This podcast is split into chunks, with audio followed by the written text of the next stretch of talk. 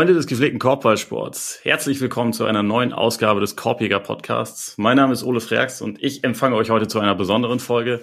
Max ist im Urlaub, dafür haben wir mal wieder einen Gast eingeladen. Ihr kennt ihn als Gast in diesem Podcast, natürlich auch als Host von Jeden Tag NBA und sagen wir es, wie es ist, als Volume Shooter. Moin, Jonathan Walker. Morgen, Ole.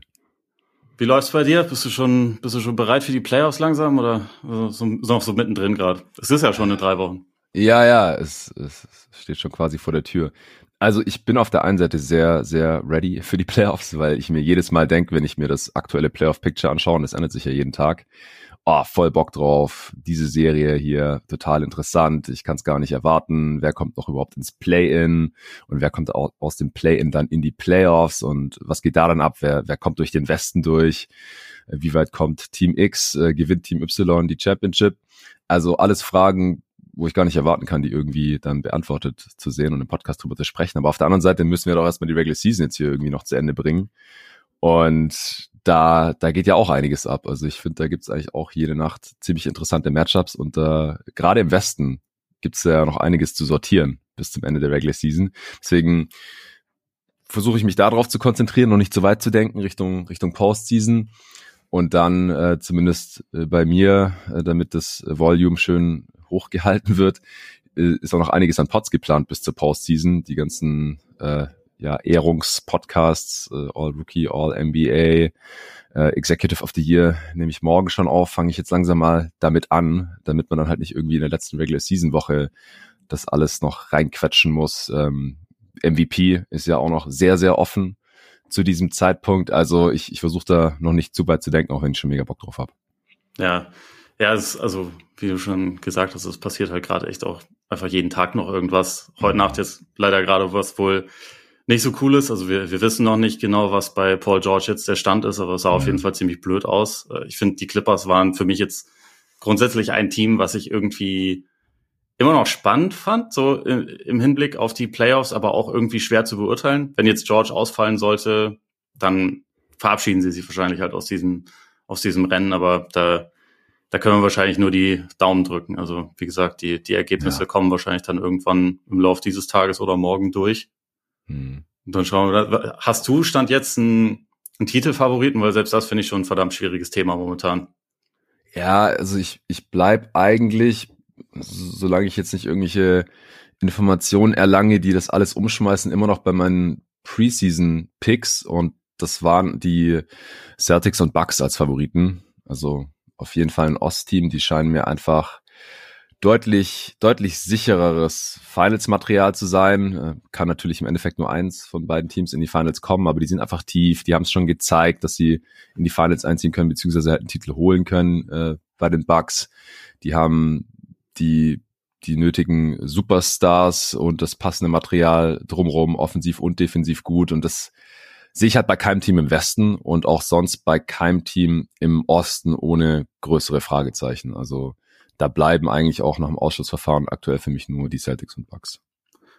Ja, ich, also für mich waren es auch eigentlich überwiegend die Teams. Ich habe vor der Saison auch war, war Milwaukee mein mein Meisterpick. Hm. Bin halt, also da dachte ich, die spielen in den Finals gegen die Warriors. Mal schauen, ob das passiert. Das, äh, fühlt sich irgendwie nicht ganz so ganz so real an. Ich denke, die Sixers sind irgendwie auf dem Weg, vielleicht interessant zu werden, doch noch in, in die Hinsicht. Aber ich glaube, also was ja. du gesagt hast, so diese, diese Ausgewogenheit und dieses, wir haben es schon mal gezeigt, dass man weit kommen kann und dass man vor allem auch so diese, diese Line-Up-Flexibilität hat, dass man verschiedene, verschiedene Coverages auch spielen kann und so. Das, das haben jetzt nicht unbedingt alle Teams und da also diesen Kontinuitätsfaktor, den haben auf jeden Fall Milwaukee und Boston den hat, das war eigentlich auch mein Argument pro Golden State, weil die halt das auch haben, aber in ja. dieser Saison zeigen sie es halt einfach nicht, also außer zu Hause. Äh, von daher finde ich aber ja. auch interessant, dass, dass äh, bei den Celtics jetzt gerade, wo es mal wieder ein paar Wochen nicht so toll aussah, sofort wieder eine Break up the Jays, äh, ey, Break up the Jays Move ist, das ist echt, also wie reaktionär kann man sein? Also es ist mir auch so egal, was die Celtics im März machen, ganz ehrlich. Also irgendwie schon, ne? Ja, also da würde ich echt nicht überreagieren. Klar, bei einem Rookie-Head Coach, da muss man dann sich vielleicht doch ein bisschen fragen, was macht der da und sieht es in den Playoffs dann auf einmal wieder besser aus und es äh, kommt man doch nur mit Udoka als Coach in die Finals oder irgendwie sowas. Aber ich weiß nicht, ich würde da echt nicht überreagieren. Ich glaube, wir, wir wissen schon ganz gut, wer die Celtics sind und was die können. Und ich finde sie halt einfach auch noch besser, noch tiefer als letztes Jahr, solange die halt halbwegs fit sind. Das gilt aber halt für eigentlich alle Teams. Ja, bei absolut. Den, bei den Sixers, ich habe da halt diese drei Fragezeichen, äh, no pun intended, mit Doc Rivers als Head Coach ja. nach wie vor. Also die anderen beiden Teams haben halt nicht Doc Rivers als Head Coach, das ist schon ein Plus. Dann James Harden in den wichtigen Momenten, ist er am Start oder nicht? Das würde mich halt auch brennend interessieren. Letztes Jahr in den Playoffs war es halt oder nicht. Kann dieses Jahr alles anders kommen, aber würde ich halt ganz gerne erst sehen. Und dann bei Embiid, ja, es ist jedes Jahr was anderes, was er in den Playoffs hat, aber er hat halt jedes Jahr irgendwas in den Playoffs. Und da würde ich halt auch erst ganz gerne mal sehen. Und das würde ich wirklich gern sehen. Ich wünsche es mir wirklich. Also ich fände es auch geil, wenn die Sixers in die Finals kommen. Ehrlich gesagt, einfach mega interessant. Ich würde gern Embiid mal über vier Runden in den Playoffs auch sehen, dass er da mal ein paar Fragen beantwortet und halt vor allem fit bleibt, dass man nicht das Gesicht gebrochen wird oder irgendwas am Rücken hat oder am Knie oder was hat er nicht auch mal eine, eine Magenverstimmung gehabt oder war krank und es ja. Hand hat er auch was gehabt letztes Jahr. Also es ist einfach immer was anderes. Meistens auch zwei verschiedene Sachen innerhalb äh, einer Postseason. Das würde ich sehr gerne mal sehen, aber wir haben es halt noch nicht gesehen, dass dieser sehr große Mann mal fit bleiben kann in der Postseason. Ja, ich bin auch äh, vor kurzem genau diese Checklist durchgegangen, also mit, mit genau diesen, diesen Problemen. Und ich ich traue es Embiid auch zu, dass der eines Tages dann halt einfach mal gesund bleibt und dann auch der beste Spieler der Playoffs ist. Also ja, ich glaube, das ja. ist möglich. So, so gut ist der. Ne, auch ja. was der über die letzten Wochen und Monate abliefert, ist halt einfach überragend. Und die Sixers sind echt, echt konstant gut. Aber diese Zweifel sind halt da, bis sie nicht mehr da sind. Das muss man einfach genau. so sehen. Sie können, sie können mich erst überzeugen, wenn die Playoffs angefangen haben. Ja, so ist das. Aber gut, heute soll es eigentlich sowieso nur am Rande um, um das aktuelle Tagesgeschehen gehen. Ähm, nachdem letztes Jahr ja sehr, sehr viel, sehr positiv über den Rookie-Jahrgang gesprochen wurde, dachte ich mir, wir sollten mal irgendwie so ein bisschen auf die Entwicklung dieser Spieler dann in Jahr zwei schauen. Ähm, das wird jetzt kein kompletter Redraft oder so. Wir müssen also auch nicht den, den ganzen Jahrgang, aber es gibt da, finde ich, sehr viele, sehr viele gute und interessante Spieler und also auch viel über die berichtet wird dann in Jahr zwei, wo sich halt die Perspektive immer dann so ein bisschen verändert, von wegen so, oh, das ist neu, das ist spannend, das ist total aufregend, zu in Jahr zwei, hm, de, die Entwicklung ist nicht linear, das gefällt mir überhaupt nicht. Also, ab jetzt sind es Enttäuschungen. Das, das finde ich halt oft irgendwie sehr spannend zu beobachten und deswegen dachte ich, schauen wir halt mal so ein bisschen darauf, wo sind die Kollegen, stand jetzt, mhm. Äh, und, und wie gut sind sie und wen, wen hätte man jetzt irgendwie gerade so als, als Top-Prospect. Ähm, bevor es losgeht, ein kleiner Hinweis noch in eigener Sache. Äh, wer diesen Podcast unterstützen möchte und gerne mehr Content haben will, der schaut sich am besten mal unsere Patreon-Seite an. Unter patreon.com slash Podcast findet ihr alle Infos. Unter anderem auch ein Artikel von mir über, über Scotty Barnes und seine Entwicklung, also der sich mit dem Thema der heutigen Folge also ganz gut ergänzen könnte. Und äh, jetzt würde ich sagen, da wir doch ein paar Leute zu besprechen haben, legen wir los. Jonathan, du bist der Gast. Du hast den ersten Pick. Also wer ist für dich Top Prospect aus dem Jahrgang 2021 und hat sich das verändert im Laufe dieser Saison? Ähm, ich würde schon sagen, dass sich das verändert hat, im, also zumindest im Vergleich zu meinem Pre-Draft-Board. Und ich bin ja bei weitem kein Draft-Nerd wie äh, andere von unseren Kollegen hier. Shoutout Torben Adelhardt, Dennis Janssen.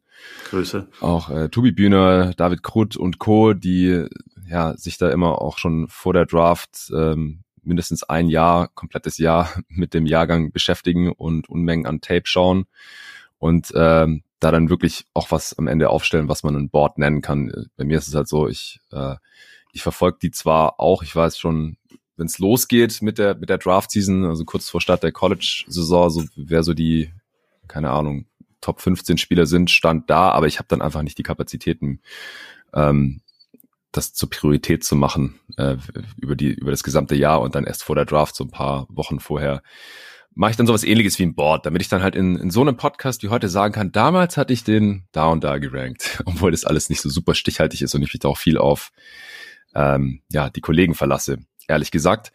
Aber ich, ich hatte damals Kate an eins und das sieht halt mittlerweile schon nicht mehr so toll aus und das kann ich jetzt schon spoilern. Ich habe den jetzt halt nicht mehr an eins sondern einen anderen Spieler. Es ist eine, eine super interessante Draft Class. Also wir haben da immer noch relativ viel Star-Talent, wahrscheinlich vielleicht Superstar-Talent auch. Spieler, die einen hohen Floor haben, also wo ich mir sehr sicher bin, dass das sehr gute NBA-Spieler, sehr gute Starter sein können, auch bei Contendern. Und dann haben wir einige Spieler dahinter, wo ich mir auch sicher bin, dass die bei einem Winning-Team auf jeden Fall was beitragen können und die noch die Upside haben. Und dann noch Spieler, wo ich keine Ahnung habe, wo es hingehen kann. Also alles innerhalb von, äh, weiß nicht, der Top 10, die wir heute hier besprechen. Und, und was man dann da wie gewichtet, finde ich, finde ich echt schwer. Also es ist auch so ein bisschen wie bei den Containern, die wir gerade kurz angerissen haben. So, was haben, habe ich schon gesehen? Wo bin ich mir relativ sicher, dass es so kommt? Und wie schwer gewichte ich das jetzt gegenüber dem Potenzial? Und dann halt auch das jeweilige Skillset. So, die ganze Liga will große Wings, die werfen und verteidigen und im besten Fall noch irgendwie dribbeln können. Und wir haben halt Spieler, wo ich mir relativ sicher bin, dass die das schon können, aber vielleicht auch nie mehr who knows? Und ist mir das dann jetzt wichtiger jetzt schon? Würde ich die jetzt eher nehmen, wenn ich die Wahl hätte, als ein Spieler, der ja noch mehr Upside hat, um, was weiß ich, 25 Punkte pro Spiel zu machen oder irgendwie sowas. Und um auf deine Frage zurückzukommen und äh, den ersten Pick hier zu tätigen, ich habe Stand jetzt an eins Evan Mobley von den Cavs.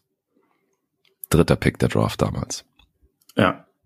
Ja, der steht, der steht bei mir auch an, an Position eins. Also äh, ich habe das damals weniger vor der ganzen Geschichte vorbereitet, sondern mhm. eher so nach ein, zwei Wochen innerhalb der Saison festgestellt, Evan Mobley, der Typ ist es. Und äh, bisher habe ich nichts gesehen, was mich irgendwie davon, davon abgebracht hätte. Also mhm. ich finde auch, gerade wenn wir so darüber reden, was sind Floor und Ceiling und so, ich finde bei ihm ist beides extrem hoch, weil er ist jetzt ja. schon auf einem, und das hebt ihn, finde ich, von allen anderen im Jahrgang auch ab, er ist jetzt schon auf einem Level, dass er in einem Bereich einfach so gut ist, dass man sogar sagen könnte, vielleicht ist er da schon mit der Beste. Also der, man könnte ihn schon zum Defensive Player of the Year wählen. Das wäre nicht völlig, völlig absurd, finde ich. Es ja. gibt dafür Argumente und das ist halt einfach eine, eine ganz klare Qualität. Also gerade diese, diese Vielseitigkeit, die er dort hat, dass er halt wirklich jede, fast jede Rolle einnehmen kann, mittlerweile auch funktioniert, wenn er der, der einzige Big ist. Das war noch ein Unterschied zur letzten Saison. Da, wir haben ja vor der Saison auch in deinem Podcast über die Cavs gesprochen und so ein bisschen ja. über,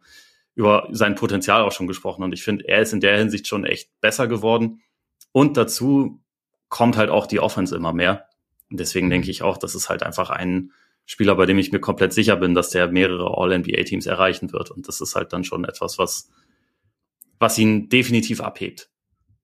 Hast du drüber nachgedacht, ihn nicht an eins zu haben? schon kurz, aber um ehrlich zu sein, ich glaube, also, ne, wobei, nee, eigentlich, habe ich nicht groß drüber nachgedacht. Eigentlich war ich mir schon ziemlich sicher, weil ich einfach finde, ähm, bei ihm war es in Jahr eins noch so, dass er jetzt offensiv nicht nicht super einen positiven Einfluss hatte. Das, das muss man schon sagen. Also der hat seinen Wert schon überwiegend daraus gezogen, dass er defensiv überragend war und offensiv hat man Flashes gesehen, aber es war jetzt noch nicht so, dass er, dass man da sagen konnte, der ist jetzt irgendwie konstant gut. Das, also, das war noch nicht der Fall. Aber ich finde, auch dort, selbst wenn seine Werte jetzt immer noch nicht überragend sind, also ich meine, er trifft seinen Jumper auch immer noch nicht, das, ja. äh, das ist schon so, aber trotzdem sieht man irgendwie so viel und er, ist, er wirkt, finde ich, auch offensiv einfach schon wie ein viel runderer Spieler als, als noch letztes Jahr dass es ja. irgendwie für mich auch da nicht die ganz großen Zweifel gibt, dass er halt sich zu einem sehr guten Spieler entwickeln wird. Also man sieht jetzt schon, dass das Passing ist echt gut. Mhm. Er liest das Spiel besser, er ist kräftiger geworden, also auch wenn er immer noch relativ schmal ist jetzt für ein für ein Center, er spielt ja auch viel immer noch auf Power Forward neben neben Jared Allen, aber ja. ähm, er ist kräftiger geworden, er zieht auch mehr Freiwürfe, er hat ein bisschen mehr Geduld jetzt im Post, so beim eigenen Abschluss. Ähm, liest das Ganze irgendwie immer besser. Und wie gesagt, das, also das Thema ist halt immer noch, dass der, dass der Jumper echt mies ist, aber auch da, ich finde nicht, dass die Bewegung irgendwie grundfalsch aussieht oder so. Und deswegen mhm. habe ich eigentlich schon ein gewisses Vertrauen darauf, dass der Jumper früher oder später auch zumindest solide fallen wird. Oder, oder wie siehst du das bei ihm? Ja, also ich gehe bei allem, was du bisher gesagt hast, auf jeden Fall mit. Also der Floor ist einfach so unglaublich hoch. Der Typ ist jetzt schon All Defense, Hätte, ich will das Fass jetzt nicht mehr so wirklich aufmachen, ist jetzt auch bald ein Jahr her, aber ich finde, er hätte halt letztes Jahr der Rookie of the Year sein sollen. Ja, war letztes äh, Jahr auch schon als Rookie, das sehen wir nicht so oft in der erweiterten All-Star Konversation. Und er hatte einfach in einer großen Rolle bei einem Play-in-Team schon einen, einen, positiven Impact als, als Rookie. Das, das sehen wir einfach nicht so oft. Also jetzt gar nicht mal unbedingt statistisch on-off-mäßig. Das liegt aus meiner Sicht aber auch ein bisschen daran, wie die Cavs halt äh, rotieren und wie sie staggern, dass halt er auch gleichzeitig der Backup Fünfer ist und dann halt auch mit den Bankspielern spielt. Ähm, defensiv ist er ja schon fast ein Superstar und halt ziemlich sicher in Zukunft dann ein Superstar und dann halt noch jemand, der effiziente 16 Punkte pro Spiel oder so macht, ja, dann hast du halt eigentlich schon fast den Case und der Typ ist halt logischerweise in seiner zweiten Saison und 21 Jahre alt oder in der Age 21 Season. Ähm, Im Juni wird er 22 Jahre. Also da ist auf jeden Fall noch Upside vorhanden. Wenn der Jumper kommt, und das sagen wir halt bei ungefähr jedem NBA-Spieler, dann ist halt Game Over. Aber er ist halt auch ohne schon so gut, weil er halt in der Zone ziemlich unstoppable ist. Also er dankt mit am meisten in der gesamten Liga, zusammen mit seinem Teammate Jared Allen, interessanterweise. Also ich habe jetzt ein paar Wochen nicht mehr geguckt, aber ich gucke immer mal wieder so auf die Total Dunks. Und äh, als ich das letzte Mal geschaut habe, war er auf eins, Allen auf zwei und Rudy Gobert auf drei. Ähm, und das ist dann halt auch schon so eine gewisse Undeniability, die wir uns ja auch immer wünschen dann von unseren Starspielern, äh, dass sie halt effiziente Würfe äh, kreieren können und es gibt halt keinen effizienteren Wurf als den Dank. Ähm, alles ziemlich simpel und irgendwie offensichtlich, aber ich finde, bei, bei Mobley muss man das auf jeden Fall nochmal dazu sagen. Ich weiß nicht, wie viele Leute das auf dem Schirm haben, dass er da halt schon ziemlich unstoppable ist. Was den Jumper angeht, ja, die Dreierquote sieht jetzt halt zwei Jahre in Folge echt nicht gut aus. Ist sogar noch ein bisschen schlechter geworden. 21 Prozent ist sehr rough ich finde es interessant, ähm, dass er trotzdem überhaupt Dreier nimmt, also dass ihm das erlaubt wird bei so einer miesen Quote. Mhm. Ich habe ein bisschen Angst, weil die Freiwurfquote jetzt halt auch schon zwei Jahre in Folge unter 70 Prozent ist und es halt schon ein ganz guter Indikator ist, immer so für, für Shooting Touch und halt auch, um irgendwie den Dreier zu projizieren. Und wir sehen es halt selten, dass Spieler, die nicht mal 70 Prozent ihrer Freiwürfe treffen, solide, geschweige denn tolle Dreier schützen werden. Aber wie gesagt, er ist halt trotzdem schon ein effizienter Offensivspieler und ein defensiver Star. Ähm, du hast das Passing schon angesprochen. Ich finde das äh, Two-Man-Game auch mit seinem Big-Man-Kollegen Jared Allen ganz cool. Die können sich beide da ganz nette High-Low-Anspiele ähm, kreieren und, und sich gegenseitig auch Ellie Oops schmeißen und sowas. Also ich habe mir auch noch mal angeschaut, wie Kevin Garnett im selben Alter so performt hat oder beziehungsweise in seiner zweiten Saison, gar nicht war er Highschooler und war deswegen in seiner zweiten Saison erst 20. Und das ist schon, ist schon sehr vergleichbar. Äh, also Garnett hat, ich habe es auf 100 Possessions genormt, weil damals die Liga halt noch eine andere war, 96, 97, ja, wir erinnern uns, sehr langsam alles, nicht so effizient ähm, in der Offense damals. Aber Garnett hat genormt weniger gescored als Mobley er hat weniger gereboundet als Mobley. Sie haben gleich viele Assists aufgelegt. Garnett war defensiv noch krasser, noch krasserer Playmaker auch. Mehr Würfe geblockt, mehr Steals geholt. Auch, ich würde behaupten, noch versatiler. Der hat ja damals, also nicht, dass ich jetzt sehr viel vom 96, 97er Garnett gesehen habe, aber ich habe so eine ganz gute Vorstellung davon. Er war auch mein erster Lieblingsspieler, als ich NBA-Fan geworden bin. Ähm, und ich weiß halt, dass er auch auf dem Flügel verteidigt hat, teilweise neben zwei anderen Bigs noch gestartet ist in den 90ern. Ähm, also ich glaube einfach, dass er defensiv noch ein bisschen versatiler und noch mobiler war als Evan Mobley. Er hat ja, Zeit seiner Karriere nie so wirklich viele Dreier genommen, aber in der Age 20 Season fast gar keine. Er hat auch unter 30 Prozent getroffen. Er hat halt seine Freiwürfe schon deutlich besser getroffen als Mobley mit 75 Prozent und hat ja dann später auch diesen tödlichen ja, Midrange-Jumper entwickelt. Aber Kevin Garnett ist halt ein, ein Hall of Famer, ein All-Time Great, aus meiner Sicht immer noch unterschätzt, weil er halt offensiv nie eigensinnig genug war, irgendwie 28 Punkte oder sogar 30 im Schritt zu machen, obwohl das wahrscheinlich hätte machen können. Lieber an äh, ja minder talentierte Mitspieler äh, gepasst hat. Aber wie gesagt, das statistische Profil, das sieht bei den beiden Spielern echt quasi zum Verwechseln ähnlich. Und deswegen finde ich halt den Vergleich immer noch einen sehr guten und das ist halt ein Riesenlob für Evan Mobley. Ja, es ist, ist halt schon echt ein äh, ziemlich krasser Vergleich und es ist halt selten, dass man Leute auch wirklich einigermaßen glaubwürdig mit solchen Alltimern so früh vergleichen kann. Ich finde, meistens ist es ja einfach irgendwie eine schon eine krasse Projektion und man, man äh, träumt sich das irgendwie so herbei, aber in dem Fall gibt's halt wirklich einfach einige ziemlich eklatante Parallelen. Ich bin halt echt gespannt, inwieweit, also für mich muss es jetzt auch nicht zwingend so sein, dass er irgendwann sieben Dreier pro Spiel nimmt. Es wäre halt gut, wenn er halt, also diesen, ähm, wie du schon erwähnt hast, irgendwie so zumindest einen Midrange-Jumper wie KG den hatte, das wäre ja schon, das wäre ja schon eine massive Steigerung und äh, auch nur um das nochmal zu unterstreichen. Er trifft in dieser Saison schon 77 Prozent am Ring. Ähm, also das, ja. das ist schon mal ein sehr guter Wert.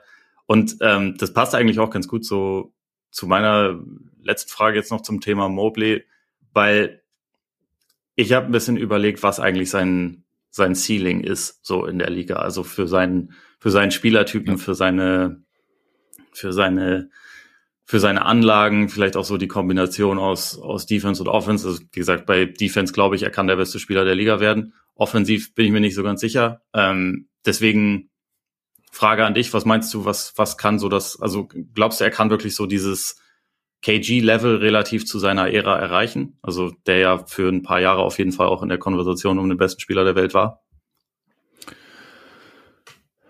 Ja, also ich glaube, Top 5 ist, ist wahrscheinlich schon sein absolutes Ceiling. KG hat halt mehrere MVP-Level-Saisons gespielt und wurde auch mal MVP. Da müsste dann halt wahrscheinlich der Jumper schon noch auf ein mehr als respektables Level kommen. Also ich stimme dir zu, dass es halt schon ausreichen würde, wenn er es halt bestrafen könnte, tief in den Playoffs, was wir halt von den Cavs noch gar nicht gesehen haben. Dieses Jahr sieht so aus, als äh, würden sie mit Heimrecht sogar in die Playoffs kommen, nachdem sie letztes Jahr im Play ja gescheitert sind und dass sie dann da mindestens eine Runde spielen, wahrscheinlich sogar zwei. Und da bin ich dann schon gespannt, so wie wird er verteidigt und kann er dann halt auch mal einen offenen Dreier reinknallen, weil das ist halt immer so das absolute Minimum, was ich von NBA Big Men, die ja irgendwie Top 10 Talent haben oder auch eigentlich von allen, die irgendwie in, in den Playoffs eine, eine, eine große Rolle spielen, also Starter oder viele Minuten von der Bank auch, ähm, auf jeden Fall sehen will. Aber vor allem halt auch von welchen, wo man jetzt sagt, okay, der hat Top 10, Top 5 Talent irgendwie, es sei denn, du bist irgendwie Janis und es ist nicht so schlimm, dass du immer sperrangeweiht offen stehen gelassen wirst von drei, weil du halt innerhalb der Dreilinie dann alles zerstörst. Das sehe ich halt bei Mobley auch nicht ganz, äh, ehrlich gesagt. Also das, das KG-Ceiling, das ist, glaube ich, schon, schon sehr, sehr optimistisch. Wie gesagt, da habe ich halt die Befürchtung, dass er nicht ganz den Touch hat. Ich habe auch kurz überlegt, könnte es so Richtung ja, fitem Anthony Davis gehen, der halt so die 1B bei einem Championship-Team war. Der war jetzt nie MVP, aber All-NBA First Team und natürlich auch All-Defensive äh, Material, immer so im erweiterten Kreis für Defensive Player of the Year und so weiter und so fort. Aber der hat halt in seiner Age 21 Season schon ganz andere Sachen abgerissen damals für die Pelicans. Der hat halt so viel mehr ja. gescored als Mobley. 35 Punkte auf 100 Possessions. Mobley ist halt bei 24. AD hatte damals schon 122er Offensivrating in der Liga, die noch nicht so krass effizient im Schnitt war wie, wie jetzt heute. Also so, AD war, war da schon ein ganz, ganz anderes Biest. Viel mehr Freiwürfe gezogen, die mit über 80 Prozent getroffen, noch mehr gerebounded doppelt so viele Würfe geblockt, doppelt so viele Steals genormt, weniger gefoult. Also wie gut Anthony Davis schon mit 21 war damals für die Pelicans, das vergisst man, glaube ich, sehr schnell, aber das nur als kleiner Exkurs. Und da ist halt Mobley schon relativ weit von entfernt, auch wenn sein, sein Körper halt zum Glück deutlich stabiler aussieht als der von AD. Also ich, ich will da jetzt nicht, noch nicht so ganz abheben, aber ich fand's halt schon krass, wie nah er statistisch gesehen am äh, Second Year oder im Sophomore Kevin Garnett dran war. Aber so, also so ganz diese Höhen, das würde mich doch noch ein bisschen überraschen. Also das ist schon der absolute Best Case für ihn, glaube ich. Ja, ja, würde ich, würde ich, glaube ich, so unterschreiben. Also ich glaube, so, gerade so was Scoring Upside äh, angeht, da, da waren die Jungs andere Kaliber, wobei man bei ihm natürlich auch sagen muss, er hat mindestens zwei Leute, die mehr in der Offense einfach beanspruchen und das war ja. bei, bei AD jetzt nicht unbedingt so, aber Wir sind uns grundsätzlich einig. Mobley ist auf jeden Fall echt krass. Und also was ich nur vorhin nochmal meinte, dass es letzte Saison, wenn er der alleinige Big war, dann haben die, haben die Cavs ein bisschen Probleme bekommen. Das war ja dann auch hinten raus. Sie waren ja lange eigentlich auch da auf Kurs für ganz klar Playoff-Teilnahme und sind dann hinten raus, nachdem sich unter anderem Jared Allen verletzt hatte, so ein bisschen, bisschen abgerutscht und haben es dann auch mhm. nicht sich durchgesetzt. In dieser Saison, wenn er der einzige Big auf dem Court ist, Net-Rating plus 9,3, Defense im 97. Perzentil. Also letztes Jahr waren sie da im 48. Also das ist schon wirklich eine, eine krasse Steigerung und ich glaube, ich kann mir auch vorstellen, dass seine Zukunft irgendwann dann doch auch eher auf der, als, als alleiniger Center sein wird. Aber nicht während mhm. JB Baker Staff sein Coach ist, weil der liebt einfach Bigs. Das sagt er selbst immer wieder. Von daher. Aber also da, da geht auf jeden Fall noch einiges mehr, glaube ich. Und ganz klar Winning Player. Ja, ja, auf jeden Fall. Dann ähm, kommen wir mal zum Nummer zwei Pick. Und da bin ich jetzt mal gespannt, ob wir da auch äh, einig sind. Mhm. Ähm, ich hatte da erst Kate stehen und dann habe mhm. ich mich aber wieder dagegen entschieden und habe gedacht, bei wem habe ich eigentlich abgesehen von Mobley die wenigsten Fragezeichen in diesem Jahrgang und halte ihn jetzt schon für einen extrem guten Spieler? Mhm. Es ist mhm. Only Franz. Ja, ja, bei mir auch, ehrlich gesagt. Bei dir also, auch, ja. es ist halt der Safe Pick irgendwie so. Warum sollte ich jetzt jemanden wie Kate nehmen, der ja fast die ganze Saison wieder kein Basketball gespielt hat, der bisher irgendwie enttäuscht und wir wissen nicht so genau, ja, kann der mal der beste Spieler von einem guten Team sein oder vielleicht nur der zweitbeste oder vielleicht sogar nur der drittbeste? Traue ich ihm alles irgendwie zu. Ähm, aber er muss ja irgendwie erst fit werden und dann auch mal effizient wäre ganz schön. Und Franz ist es halt irgendwie alles schon. Also deswegen war es für mich dann irgendwie auch doch recht schnell klar, dass Franz Wagner an zwei hier weg muss. Ja, ich hätte, also bevor wir so da, da rangegangen sind an diese, an diese Aufgabe, hätte ich gar nicht unbedingt gedacht, dass ich mich dann letztendlich doch auch relativ deutlich für, für ihn entscheiden würde. Aber ich finde einfach, es ist halt einfach schon echt ein besonderer Spieler und vor allem ist das sehr speziell, wie, wie reif er, finde ich, schon ist. Also war letzte Saison schon, aber jetzt sind halt noch mal ein paar mehr neue Aufgaben dazugekommen und die meistert er halt irgendwie auch. Und er, er schafft es jetzt schon in, in verschiedenen Rollen einfach auch sehr, sehr effektiv zu sein. Also du kannst ihn Offball sowieso schon immer wunderbar einsetzen. Das war ja auch so ein bisschen sein, sein Ruf, als er vom College kam, so dass du den halt, also dass er halt das Spiel gut liest, sich immer gut abseits des Balles bewegt und so. Und das sieht man ja auch alles. Aber gerade zu Beginn der Saison, als halt die Magic auch phasenweise einfach keine Guards hatten, da hat er dann diese Rolle ja auch übernommen. Und also er, er begeht da natürlich schon den einen oder anderen Turnover. Das ist klar. Also ich glaube auch, weil halt einfach das nicht Zeit seiner Zeit seines Lebens irgendwie seine Rolle gewesen ist, dass er jetzt dann auch so der Lead Creator sein sollte. Aber insgesamt waren auch die Eindrücke dort, finde ich, absolut positiv. Und wie er mit seiner mit seiner Größe das auch schafft, halt zum, zum Korb zu kommen, wie er, wie er dort finisht, der Wurf und so. Ich finde, er hat halt einfach nicht wirklich große erkennbare Schwächen in seinem Kader, äh, in seinem, in seinem, in seinem Spiel. Und das ist dann halt auch schon was, was ihn echt von allen, die nach ihm kommen, finde ich, abhebt. Also er ist für mich auch aktuell klar der beste Spieler bei den Magic, auch klar der wichtigste. Das ist so durch, durch, durch On-Off-Zahlen auch immer einigermaßen ähm, ja, die sind krass hebt sich das ab, ne? Also ja. Und ja, wie gesagt, ich, ich, ich finde, es gibt einfach gar nicht so viel, was man bei ihm jetzt irgendwie stark kritisieren kann. Also er, ist, er kann irgendwie fast alles. Er ist jetzt nicht überall elitär oder so, das wäre jetzt auch Quatsch, aber sein Spiel hat irgendwie wenig identifizierbare Schwächen. Wenn, dann sind es eher so Fähigkeiten, bei denen er noch draufpacken kann, die aber auch schon irgendwie rudimentär vorhanden sind. Ja, das, das sehe ich ganz genauso. Also es ist halt ein unglaublich sicherer Pick. So jeder möchte einen großen Wing haben, 6'9 groß, wird mit 225 Pfund gelistet, ist ziemlich athletisch, kräftig genug, äh, kann gut genug werfen, kann dribbeln, also deckt halt dieses Passen, Dribbeln und Werfen ab, ist defensiv dazu noch solide. So, so was willst du mehr? Also der kann halt im schlechtesten Fall bei einem Contender wahrscheinlich dein viertbester Spieler sein oder sowas aber es kann ja auch noch viel höher hinausgehen. Also er hat ja jetzt auch die Schritte gemacht, du hast es erwähnt. Er wurde in diese Rolle als Playmaker gezwängt. Er hat einen schlechten Start in die Saison, muss man dazu sagen. Er hat am Anfang kein Scheuntor getroffen, relativ viele Turnovers da, On-Ball.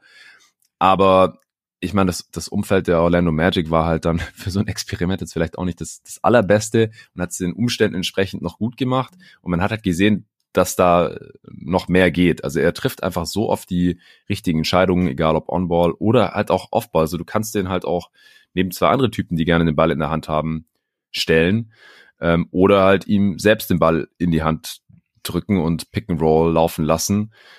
Und das ist halt einfach super, super, super wertvoll. Also ich habe sogar ganz kurz, deswegen habe ich dich vorhin bei Mobley gefragt, drüber nachgedacht, ihn an eins zu packen. Ich habe es dann letztendlich nicht gemacht, weil er, er kann halt niemals denselben Impact defensiv haben wie jemand wie Evan Mobley mit dem Skillset, das ist klar. Und um sich dann offensiv nochmal klar abzusetzen, müsste er halt dann doch noch deutlich krasser sein und wahrscheinlich auch noch mehr gezeigt haben jetzt in der Age 21 Season als das, was wir halt bisher von ihm gesehen haben. Also er, er macht halt viele Sachen auf einem ziemlich guten Niveau, aber halt nicht auf einem elitären Niveau. Ich habe zum Beispiel am Samstag habe ich Magic gegen äh, Clippers über Playback kommentiert und da äh, habe ich irgendwie was zum Shooting der Magic gesagt und dass da jetzt halt äh, ja gerade kein, kein richtig guter Shooter auf dem Feld ist, hat einer geschrieben, hä, was ist denn mit Franz? Der trifft doch 36 Prozent. Und dann habe ich gesagt, okay, soll ich mal kurz nachschauen, auf welchem Rang er rangiert, was das Volumen der drei Versuche angeht. Und möchtest du mal wild raten, wo seine 6,83 auf 100 Possessions in der NBA 2022-23 rangieren? 44. Perzentil. Nein, also ähm. ich habe nicht Percentile geschaut, sondern ähm, einfach, wie viele Spieler mehr Dreier auf 100 Possessions normiert nehmen. Also einfach mehr ballern in der Zeit. Boah, das dürften schon viele sein. Äh, mhm. Da ist er wahrscheinlich irgendwo ziemlich im Mittelfeld, oder? Äh, ich habe gar nicht geschaut, wie viele Spieler, ja, da müssen wir einfach nur gucken, wie viele Spieler überhaupt Dreier nehmen. Ich glaube, das sind, was weiß ich, wahrscheinlich 350 oder sowas. Ähm, nee, da ist er schon im, eher im oberen Drittel. Also Platz 133 oder so war das. Ja, okay. Das, das zählt für mich als die Mitte.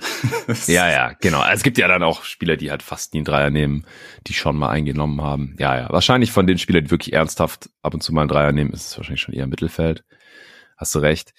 Aber ja, also 133 ist jetzt halt auch kein, kein High-Volume-Shooter, ja. Also nee, 103 auf 100 Possessions ist halt heutzutage jetzt nix, was jetzt die Geometrie der Defense total verändert. Also man kann ihn nicht offen stehen lassen und vor allem off the dribble ist er bei unter 30 Prozent. Das könnte auch noch geiler werden für jemand, der halt Dreier off the dribble nimmt. Catch and Shoot Dreier sind irgendwie bei 42 Prozent oder so. Das sieht gut aus. Und er ist auf jeden Fall auch gefährlich im, im Drive, kann auch mal einen krassen Dank raushauen, kann da finishen, aber ist jetzt ja auch kein Überathlet, ist ein solider Playmaker. Ich glaube, in einem richtig guten Team wahrscheinlich dann so der dritte Ballhändler oder so.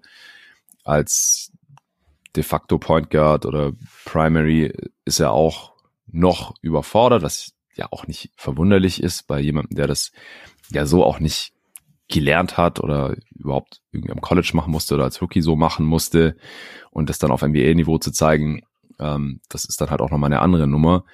Aber es ist halt auf jeden Fall gut genug für eben so eine Rolle. Und wie gesagt, so diese Kombination aus diesen ganzen Skills, das ist halt echt ultra wertvoll.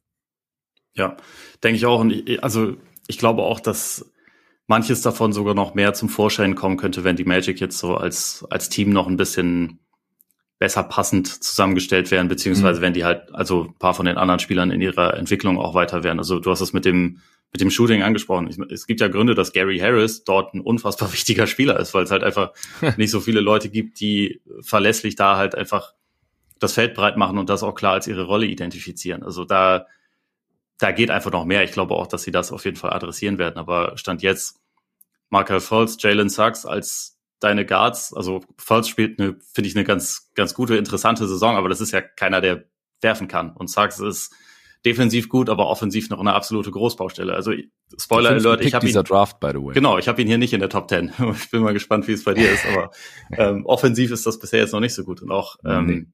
Banquero bei aller offensiven Qualität und bei einem Potenzial, das er schon hat. Er ist ja jetzt in letzter Zeit erstens nicht effizient unterwegs und zweitens jetzt auch nicht der Typ, der an der Dreierlinie rumsteht und irgendwie zwölf Dreier pro Spiel nimmt. Also ja. äh, Spacing ist ja einfach bisher noch nicht wirklich noch wirklich groß ausgeprägt. Und ich kann mir vorstellen, wenn das ein bisschen mehr da ist, dass, dass Franz dann auch noch ein bisschen mehr Möglichkeiten hat, seinen Drive, den ich momentan schon auch als seine, seine größte Stärke eigentlich identifizieren würde, ähm, dass er das halt noch ein bisschen mehr zum Tragen bringen kann. Also ich glaube, da geht schon auch einfach noch ein bisschen mehr bei ihm. Ja, ja, guter Punkt. Also es ist einfach so den, den Umständen entsprechend oder in dem Kontext ist es schon sehr, sehr gut, was er da zeigt. Und er hat sich halt auch statistisch gesehen eigentlich in, in allen Bereichen verbessert, zieht mehr Freiwürfe, nimmt mehr Dreier, ist dabei effizienter geworden, legt mehr Assists auf. Also das, das lässt alles eigentlich wenig zu wünschen übrig. Und du hast ja vorhin schon den krassen On-Off-Wert angesprochen, also auch in dieser Draft-Class unerreicht. Also die Magic mit ihm auf dem Feld in der Rookie-Saison über acht Punkte besser und in der zweiten Saison jetzt fast neun.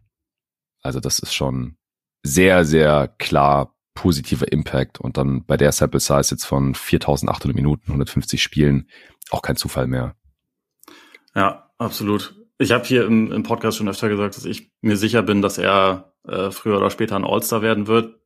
Wie siehst du ihn so? Also auch was so dieses Steigerungspotenzial noch angeht, siehst du dann All-NBA-Ceiling oder das eher nicht?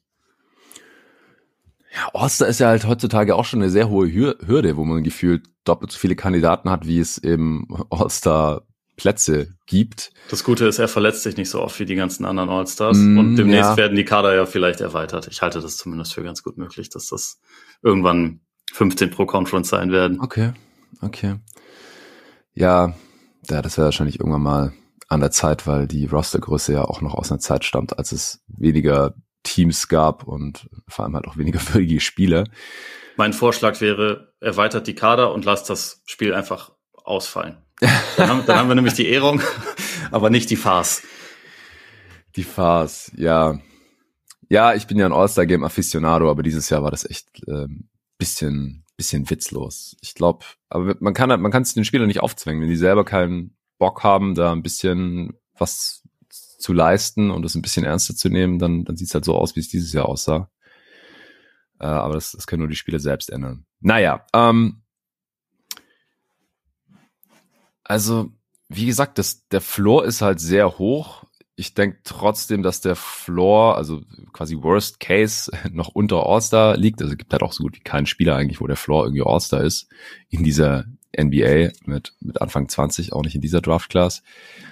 Aber ich denke, im mittleren Outcome sollte All-Star schon drin sein und ich denke auch, dass das Ceiling, wenn er ja, offensiv dann doch nochmal einen deutlichen Sprung macht, was, was ja durchaus drin ist mit den ganzen Anlagen, die er hat, mit Wurf, ähm, mit seinem Playmaking, mit, mit seiner Länge, seiner Athletik, ähm, ja, dass dann schon mal ein All-NBA-Team drin sein kann. Also why not? Das hängt ja dann oft auch noch vom, äh, vom Teamerfolg ab, der mit ihm auf dem Feld zumindest mal auch statistisch gesehen schon deutlich, deutlich nachweisbar ist.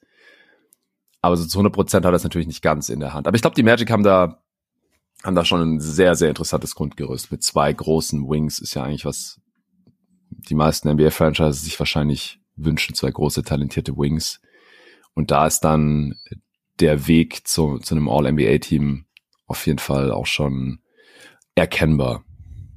Ja, ich kann es mir auch vorstellen. Ich finde auch, das ist eins der der spannenderen Teams so für die nächsten Jahre, ähm, ja. was dort so, was dort so passieren wird. Ja. Ähm, aber gut, dann kommen wir mal zum, zum nächsten Pick, würde ich sagen. Wir haben ja einen Namen jetzt schon ein paar Mal gehört. Ist das dann bei dir auch derjenige, der jetzt an, an drei fällig wäre? ja, ich glaube, also wir haben jetzt ja schon zweimal erwähnt, es ist der First Pick der 2021er Draft, Kate Cunningham.